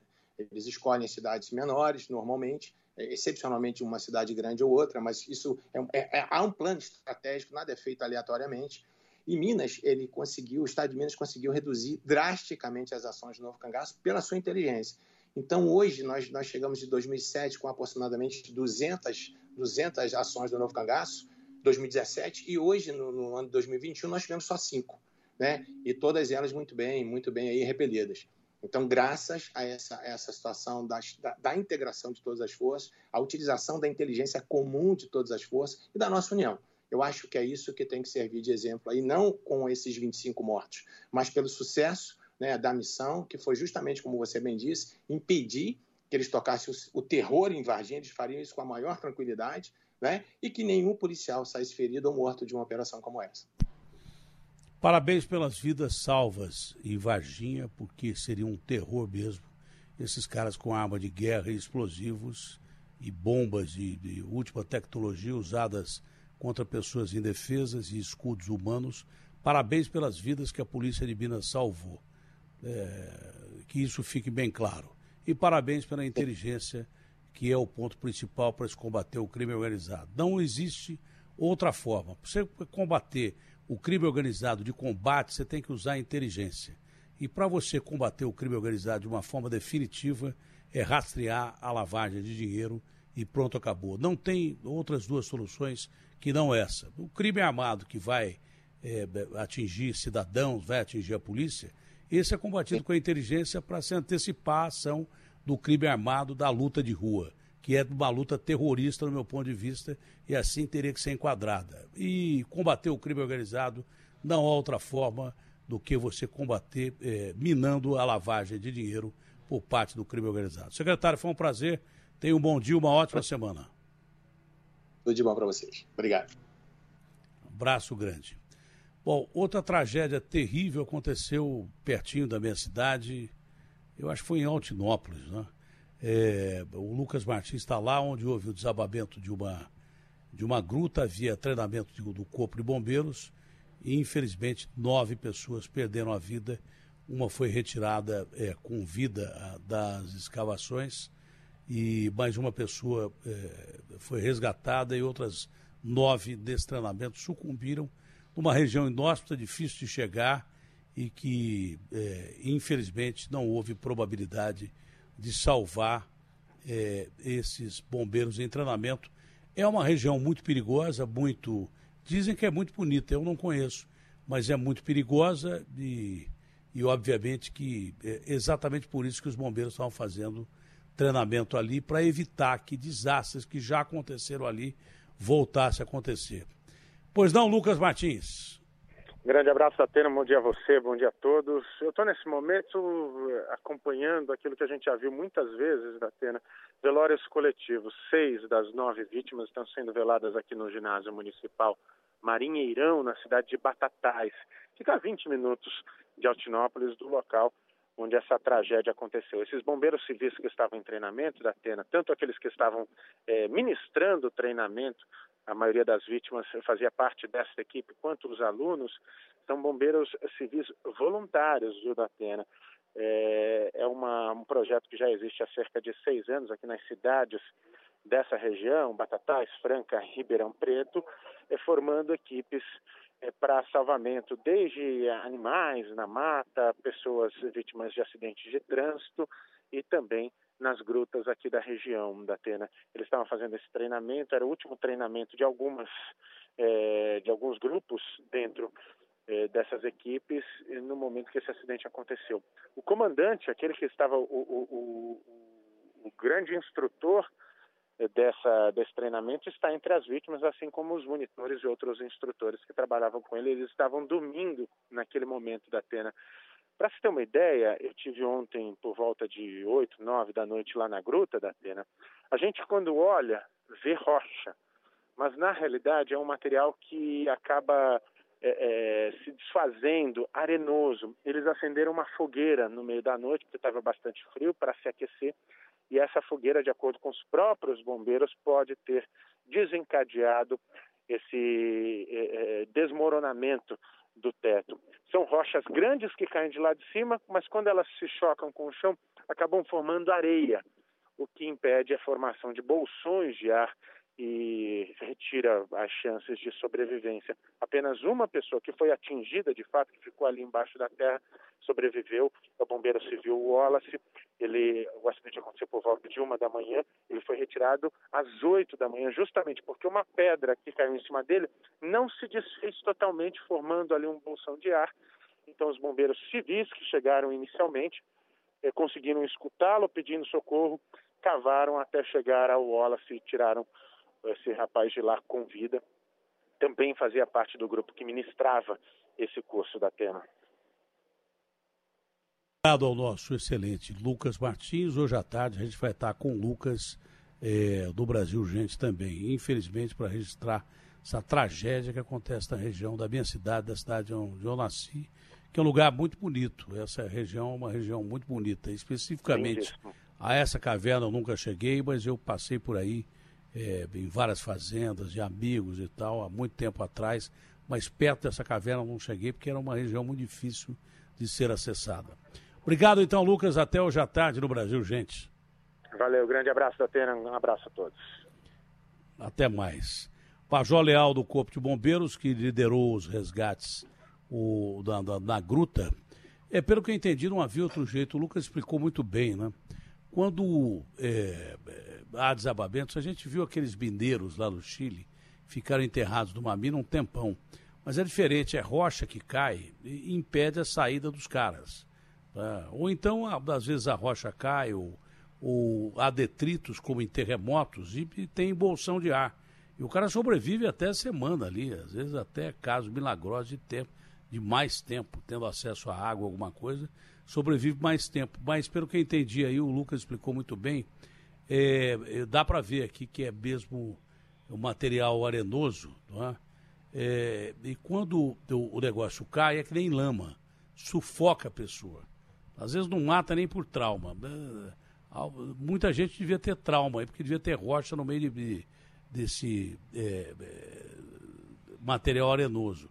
Mas o que mata mesmo é mata sufocado pela areia que cai e dificulta muito o resgate, porque não há é, como você, é, da realidade, chegar até as vítimas. É, Major Leal, bom dia. Bom dia, Datena.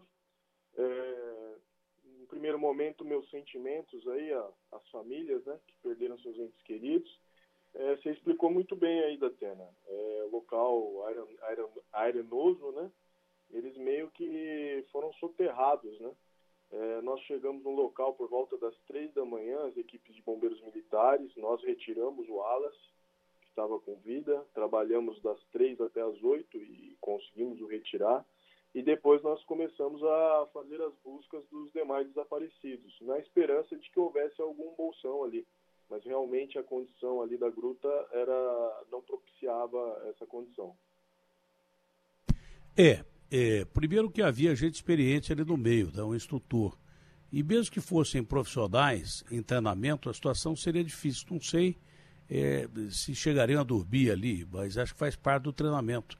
Mas mesmo se houvesse profissionais ali, talvez tivesse evitado, porque dizem que o fator que deflagrou é, a queda desse é, material arenoso tenha sido o aquecimento da caverna com fogueira formada ali mas acho que mesmo com profissionais já de, do Corpo de Bombeiros mesmo, era uma situação difícil de ser enfrentada, não, comandante? É, sim. É, uma das teorias é, é, a, é, a, fogueira, né? Choveu muito na região também no sábado e no domingo, mas a perícia vai indicar para a gente de fato aí, o que, que aconteceu naquele local, né? É, fica difícil saber o que foi, né? Porque também a chuva é, pode provocar erosão, principalmente em material arenoso. É, o que importa é que é, nove pessoas perderam a vida, exatamente porque é, é, é, há de se destacar a importância do bombeiro voluntário. Isso existe desde que o bombeiro existe.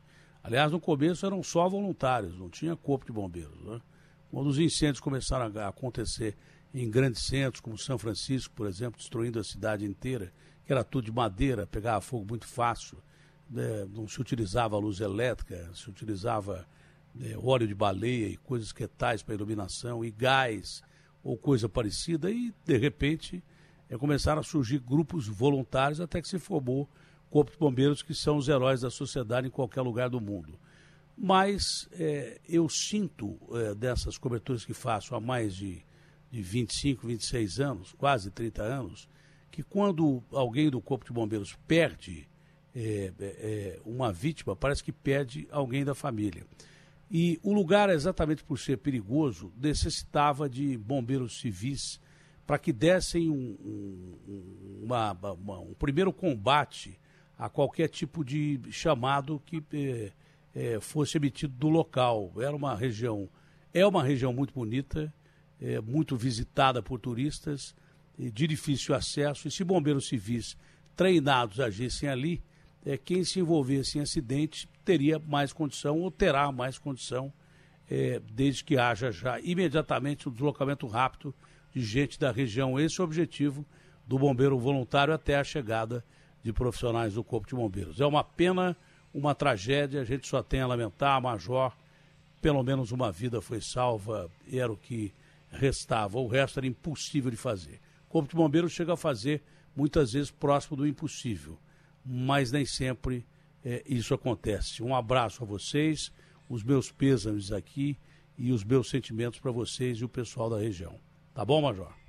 Tá bom, Datena, muito obrigado. Nós iniciamos lá às três da manhã e só encerramos a ocorrência por volta de uma da manhã, quando o último corpo foi localizado.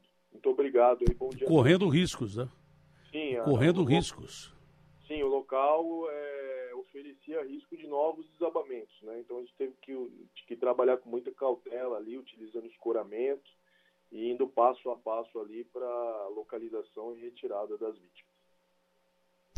Mandante, muito obrigado. É, é, boa, boa semana ao senhor na medida do possível. Um abraço grande. Obrigado, grande abraço.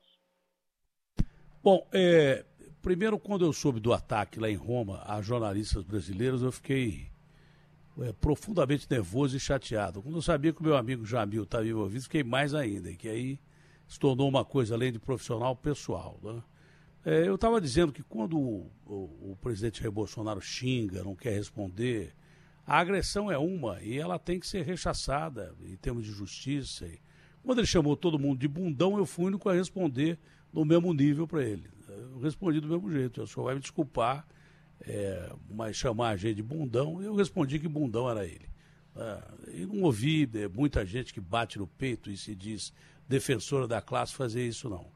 É, mas eu sou defensor da minha classe dos meus amigos também, mas independente de ser amigo ou não, eu acho que a imprensa, acho não, tenho certeza absoluta que a imprensa tem que rechaçar esse tipo de ataque, os órgãos de imprensa têm que rechaçar esse tipo de ataque, porque senão esse país está perdido.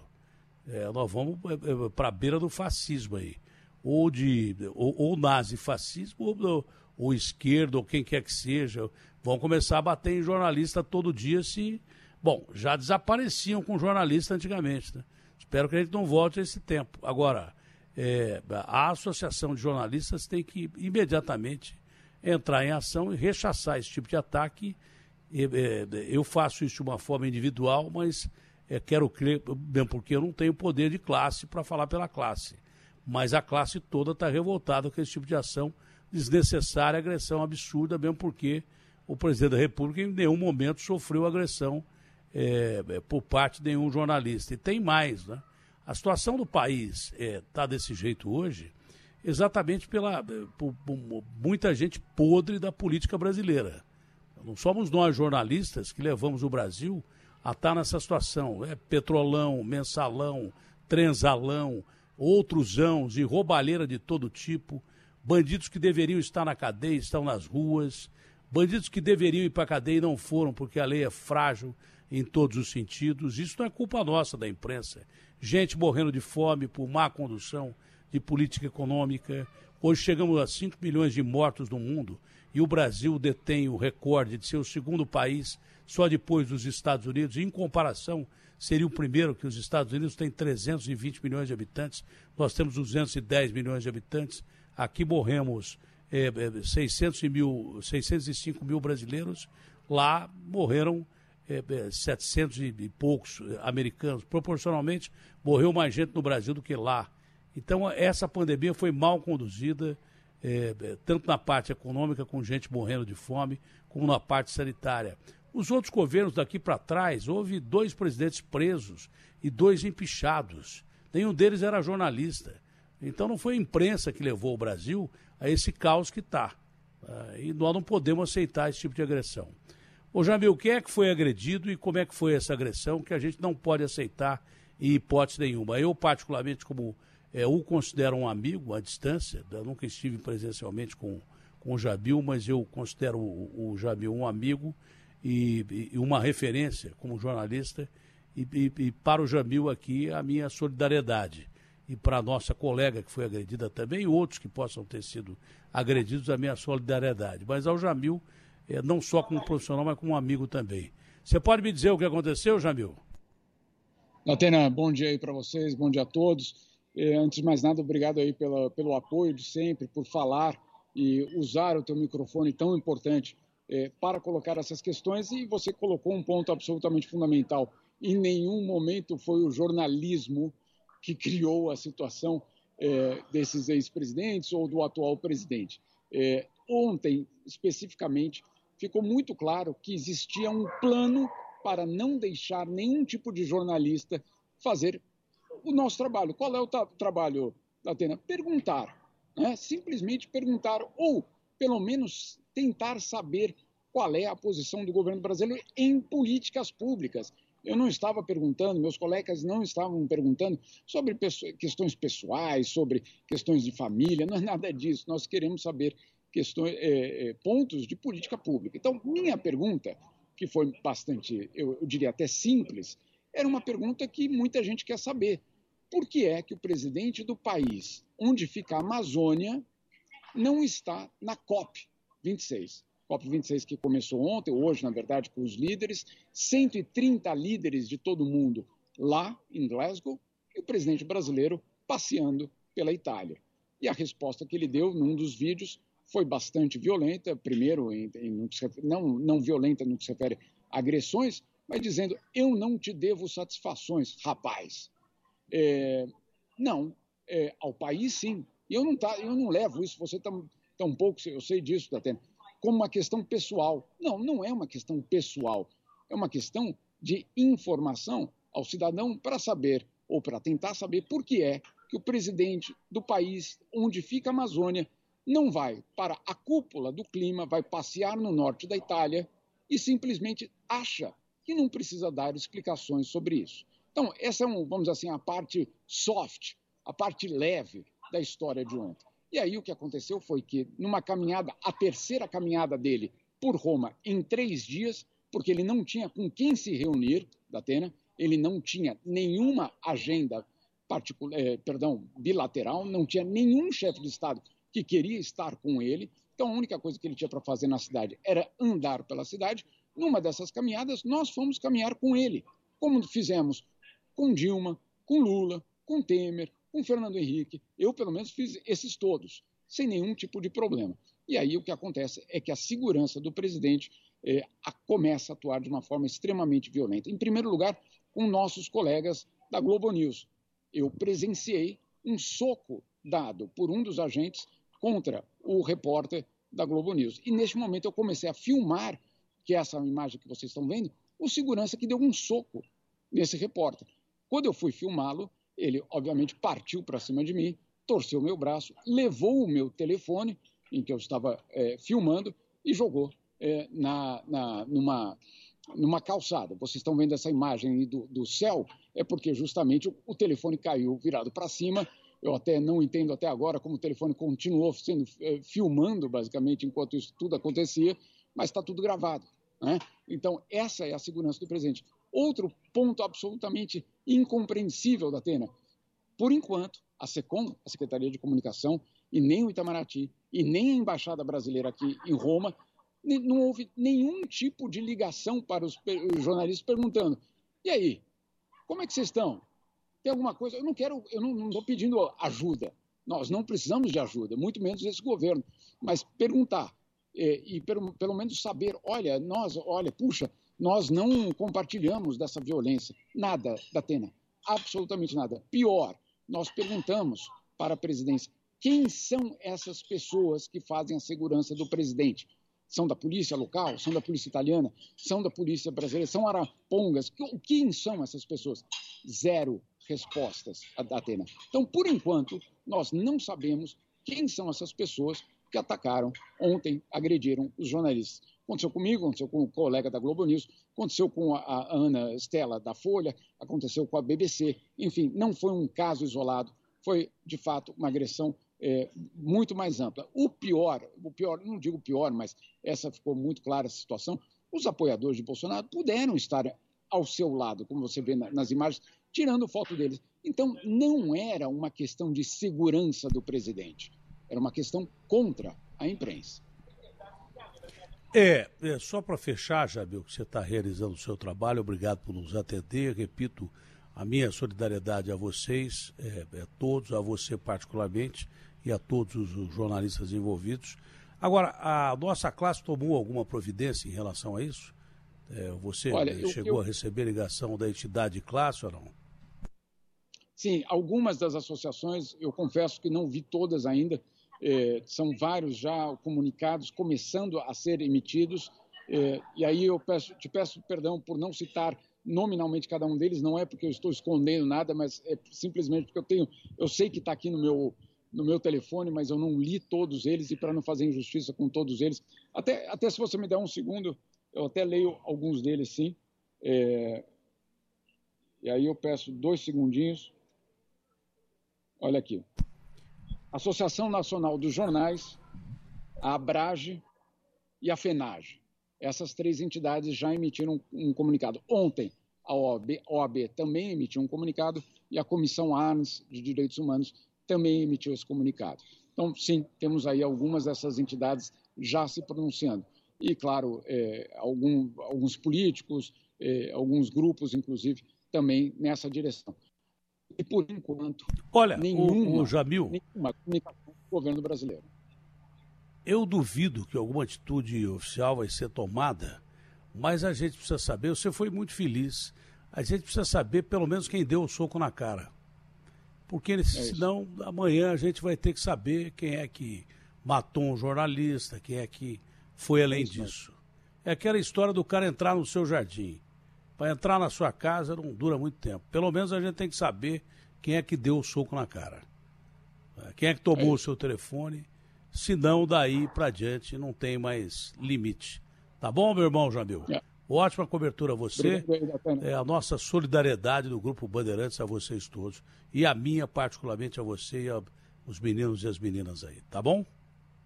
Muito obrigado, Atena. Um bom dia para vocês todos. Ótimo dia para você, Jamil. Bom, o Neto, não precisa nem falar, né, Neto? Você pensa do mesmo jeito, né, Neto? Agressão ah. desnecessária a jornalistas brasileiros, né? Ah, primeiro, bom dia, Datenão. Quase boa tarde. A, a verdade, eu já sigo o Jamil já no Twitter, acompanho ele pra caramba. O que foi feito ontem não é muito diferente do que está acontecendo há um bom tempo, né? Não, não foi a primeira vez. Não vai ser a última. E, e como você disse, né? O cara entrar no jardim da minha casa, a gente tem que saber quem é. Até porque não possa ter nenhum tipo de problema. E mais, né? É, saber quem que é o segurança italiano que foi contratado, por quem. E outra coisa, né? O presidente Jair Bolsonaro, ao mesmo tempo que está ali andando, porque ele gosta disso, ele gosta do curral dele, né? Ele adora esse tipo de curral, né? Até porque esse país aqui foi comandado pelo coronelismo há muito tempo, né? Se a gente for prestar atenção em tudo que acontece aqui. E ele incentiva isso, né? E fazer pergunta para qualquer tipo de futebol, para economista, para presidente da República, para nós, para governador, você não, você pode responder ou não. O que você não pode é ativar as pessoas a te agredir por causa de uma pergunta ou do comentário que você faça. Então, por isso que a gente está nessa situação, no meu ponto de vista. E quando você é agredido fisicamente por causa de uma pergunta, é, a gente imagina e pensa o porquê que as pessoas. Daí para te matar é um passo. Isso, e, você, e, e aí, dá a imprensa, aí dá a visão daquilo que você mostra todos os dias no Brasil Urgente. As pessoas indo da caçamba da lixeira para pegar uma comida para o filho. Aí que tá. A, a parada é essa para mim. É, é o que eu disse. Ninguém na imprensa é responsável por ter gente passando fome e nem nessa situação que está hoje no Brasil, desse governo e dos outros todos. Dessa é. classe política que não ajudou em nada o Brasil. Não tem ninguém da imprensa aí no meio. Ninguém da imprensa é responsável por isso. Bom, é, meu irmão Neto, como é que você viu, eu já sei, pela, pelo que o UOL já postou e tal, e daí por diante, Sim. como é que você viu é, o fato que aconteceu é, na arena do Grêmio com invasão de ah. campo e quebraram o VAR ah, então, e, tudo mais? A verdade, Datena, é, o que foi, é, são, são, são essas situações é o seguinte: se o país fosse sério mesmo, é, o estádio do Grêmio já tem que ser interditado para o Campeonato Brasileiro inteiro. Tem, e outra coisa, e aconteceu pela segunda vez, a torcida do Grêmio, eu que amo o Grêmio, adoro o Grêmio, jogo com a camisa do Grêmio aqui no meu, na Band, meu time joga. Outra vez, o torcedor do Grêmio imitando macaco por torcedores é, do Palmeiras. Tem a, a, a, a imagem é nítida aí. O Brusque aconteceu isso e foi punido na hora. Então, tem que dar um basta em relação a isso. E a invasão dos torcedores, o Grêmio é responsável por isso, porque é na geral. É responsável por quebrar tudo o VAR e por todas essas coisas. E aí coloca o Grêmio bem pertinho do rebaixamento. E quando começa esse tipo de atitude, mostra a incapacidade das pessoas que dirigem, as pessoas que comandam o Grêmio e o time que é fraco pra caramba, diga-se de passagem. E o que foi feito, o que foi feito, se não tiver uma, uma punição gravíssima como o Grêmio, é, vai acontecer de novo. Porque se nós estávamos há dois anos sem torcida, e se é três, quatro jogos, e ontem estava com 50% da torcida é, ter esse tipo de, de, de agressão. E tanto é que os jogadores do Palmeiras não tem nada a ver com isso. Um monte de gente está fazendo fake news que é uma desgraça isso, né? que os jogadores do Palmeiras estavam é, é, é, tirando sarro da torcida do Grêmio. Não é verdade, os torcedores do Palmeiras estavam junto com a torcida do Palmeiras, batendo palma para a torcida do Palmeiras. Tanto é que quando acontece a confusão, eles saem correndo para o vestiário. Rafael Veiga estava dando entrevista e saiu correndo também. Entendeu? Agora, o que é, isso é um absurdo, absurdo. Se não, e, e mais, viu, Datena? Fora já na pandemia, que os clubes deixavam os torcedores ficarem, né, é, no, no, no estádio sem, sem poder estar. E muitos casos aconteceram na pandemia em relação a isso. E ontem mostra o despreparo, o despreparo do futebol brasileiro. O Neto, é fora isso que essas imagens estão correndo o mundo e que os caras estão gozando a gente. Assim, olha, é. aqui a gente contesta o VAR na imprensa. Lá no, no Brasil eles quebram o VAR. Isso. Aí mostram essas cenas aí. Tirando isso, o sarro como se a gente fosse selvagem. É. Entendeu? Aí, e, e, isso vai tudo junto, né? Porque pega o que aconteceu com, com o Jabil e com todo mundo, o que acontece com o VAR. É, é o único lugar no mundo. Que Rebenta. Caibás no Brasil, né? Não, já teve também um goleiro, não lembro qual foi, me perdoe, da cena, que ele chutou o VAR e ele foi aplaudido pela maioria da imprensa também. Olha, tá aí, pelo menos dos torcedores. Não lembro que goleiro que foi. Não me lembro, sinceramente não me lembro. E agora destrói o VAR. E o VAR é só um instrumento que ele está ali, que as pessoas lá em cima que estão dividindo, porque como é, anulou o gol do Grêmio, que estava impedido o jogador, estava impedido, né? Então o VAR é o culpado de todos os, os tropeços, de todas as coisas erradas que o Grêmio vem fazendo no Campeonato Brasileiro. Não é o VAR, né? Não é o jornalista, né? Não, e mesmo que fosse, não justifica o cara entrar em campo e é. quebrar tudo, né? que prova. Eu me lembro que teve um promotor que me deu uma entrevista dizendo que todas as torcidas na época de São Paulo estavam envolvidas com crime organizado. Desde venda de ingresso, é, é, desde venda de camisa e tal, que a única que não estava era do Palmeiras, a Mancha, na época. Depois mataram o Moacir, que foi presidente da Mancha e tal. Lembra aquela emboscada que fizeram é, com o táxi, que, mataram isso, o Moacir? É que ele tem a é, Logo depois também, parece que também foi invadida por crime organizado, que serve de lugar para bandido se esconder, de diretor para usar esses caras para acossar jogador, ou então intimidar adversário político e daí por diante. Esse promotor chegou a ser ameaçado, ele ameaçado e a família dele ameaçada também. Ele nunca mais falou sobre isso, nunca mais falou sobre isso. Agora, está provado que as torcidas voltando ao campo com essa selvageria, é, não se afasta a possibilidade de é, gente infiltrada de crime organizado continuar infiltrada no meio dessas torcidas. Não, a gente não pode afastar essa possibilidade. Alemão? Nós não fizemos sábado futebol alemão? Fizemos. Gente, bom, quantos jogos de futebol alemão nós fizemos que o, que o VAR interferiu e nenhum jogador, nenhuma, ninguém da torcida é, invadiu o campo, jogador foi brigar com o é, Estádio lotado, hein? Estádio lotado. Né? Estádio lotado, 100%. E os caras é. enchendo. E os caras Os caras vão para se divertir, né? Hã? Não, os caras vão para se divertir, é, mas enche um pote de cerveja. Mas sabe que se fizer algo parecido com isso, nunca vai pra cadeia e fica lá um tempão. E nunca mais vai. É banido no futebol. Exatamente. Lamentável. O Guto, é, já no fim do programa dá para entrar na conversa aí. O que, que, você achou desse negócio do, do VAR aí? Ah, até, ó, primeiro, bom dia pro Neto. Bom dia, Agostinho. É, olha, o que tem é o seguinte, né? A gente estava comentando aqui que o VAR, é, vou falar primeiro só do VAR rapidinho, que o VAR tem causado muita polêmica e eu já não sei mais se eu quero o VAR, se o VAR ajuda mais ou atrapalha, isso é um ponto. Agora, o que, o que aconteceu ontem não lá... Não é o VAR, são as pessoas, é, é Não, não, lógico, é, exatamente, as pessoas, porque é isso... O até... VAR é importante. É. As pessoas que têm que se tem que, ser, tem que melhorar. O VAR é importantíssimo. É, e, Você queria e... que o São Paulo perdesse um título por um gol impedido? Não, lógico que não. Não, foi? não, lógico que não. Mas você vê, Neto, na, na Alemanha, em que parece que o VAR é um pouquinho melhor que o nosso, eles chegaram à conclusão de que tem que alargar a linha. Eles vão fazer uma linha mais larga para que aconteça mais, aconteça menos impedimento. Então, com a linha larga, é, né? Então, assim, o VAR... É porque ele... de ontem não dá nem para perceber se está impedido isso, ou não. Isso, isso Você aí. tem que confiar no cara que fez, é. Né? Exatamente. Então, assim, óbvio que eu não estou justificando aquela bandalheira que foi feita ontem. Não, mas...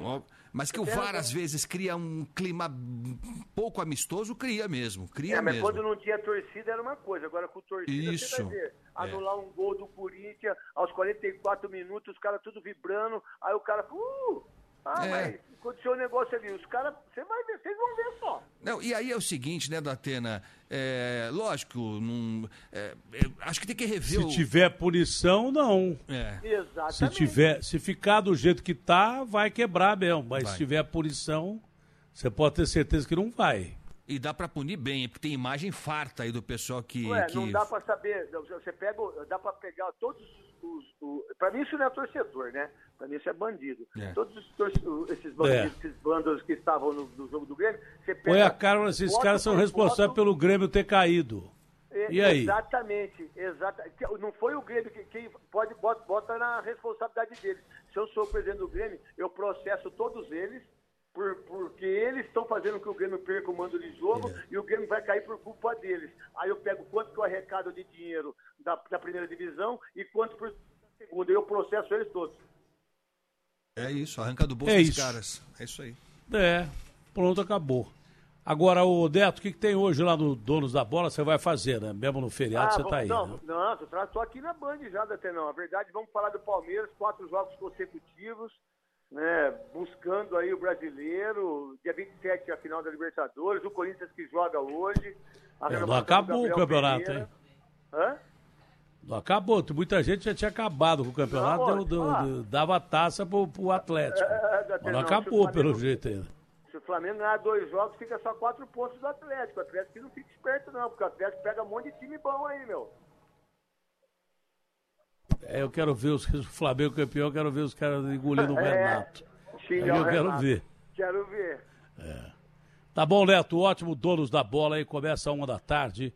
Você não pode perder aqui na, Graças na a você, tela da né, Band, com o melhor comenta... Não, É, melhor que- comentarista da televisão brasileira, melhor apresentador e um fenômeno da internet disparado, nosso grande Neto e nosso ídolo, né, ô Agostinho? Pô, demais, demais. Cada vez um mais, prêmio, aliás. Cada vez mais. É prêmio, que né? deu um gato pro. Agostinho também. Deu. Que deu um gato Gato pro Agostinho também. o talento. limão. É. Comprou o. Agostinho com um gato. Comprou o Agostinho, a opinião do Agostinho, com, comprou o amor do Agostinho com um gato. É. Que ele surrupiou do vizinho, né? até agora o vizinho não sabe o que é. O que aconteceu com o gato? Na verdade, adotamos. Mas é comprar bonitinho o gato, não. viu? É uma graça gato. esse gato. Tem que adotar Agora o o, gato. o- é, não, o, o Agostinho ele botou na no WhatsApp dele o gatinho. Pra você ver. É, e ele é me falou uma coisa que eu não acredito. Ele é mas ele disse que o gato abre porta. Ele Neto. abre. Que o gato pula. aí. Me conta, conta a história aí, Agostinho. Não, o gato ele fica embaixo assim da porta, embaixo da maçaneta, ele dá um salto certeiro, se pendura na maçaneta e abre a porta. Você acredita nisso? É, cuidado a hora que você estiver Neto. escondido aí, Ô, Neto. Gordinho. Se você estiver no quarto, Neto. ele pular Tem de que você nas suas costas. hein? Ô, ô Neto, que você É, perdeu uma grana com esse gato, hein? ó. Gato que abre porta, pô. Ô, Era pra estar no ô, Guinness. brincadeira. Ô, no, no mínimo, é, É, verdade, tchau. né, Fernão? Pô, gato que abre porta, É era de pra estar naquele gato, show de né? talentos. É. Aí está Não, o gato, é lindo o gato. Ó. Olha Eu- que beleza. eu- Ele tem estilo, ó. Tem estilo, Eu ó. queria meu, eu- o meu gato, eu queria que ele ficasse atrás da porta. Se o cara entrar, o gato pegar É. o cara. Não, nós queremos um gato que fecha a porta, não que abre. É, é. Abre E a apaga a porta, luz não, também, não. é. Apaga a luz também. Ai, ai.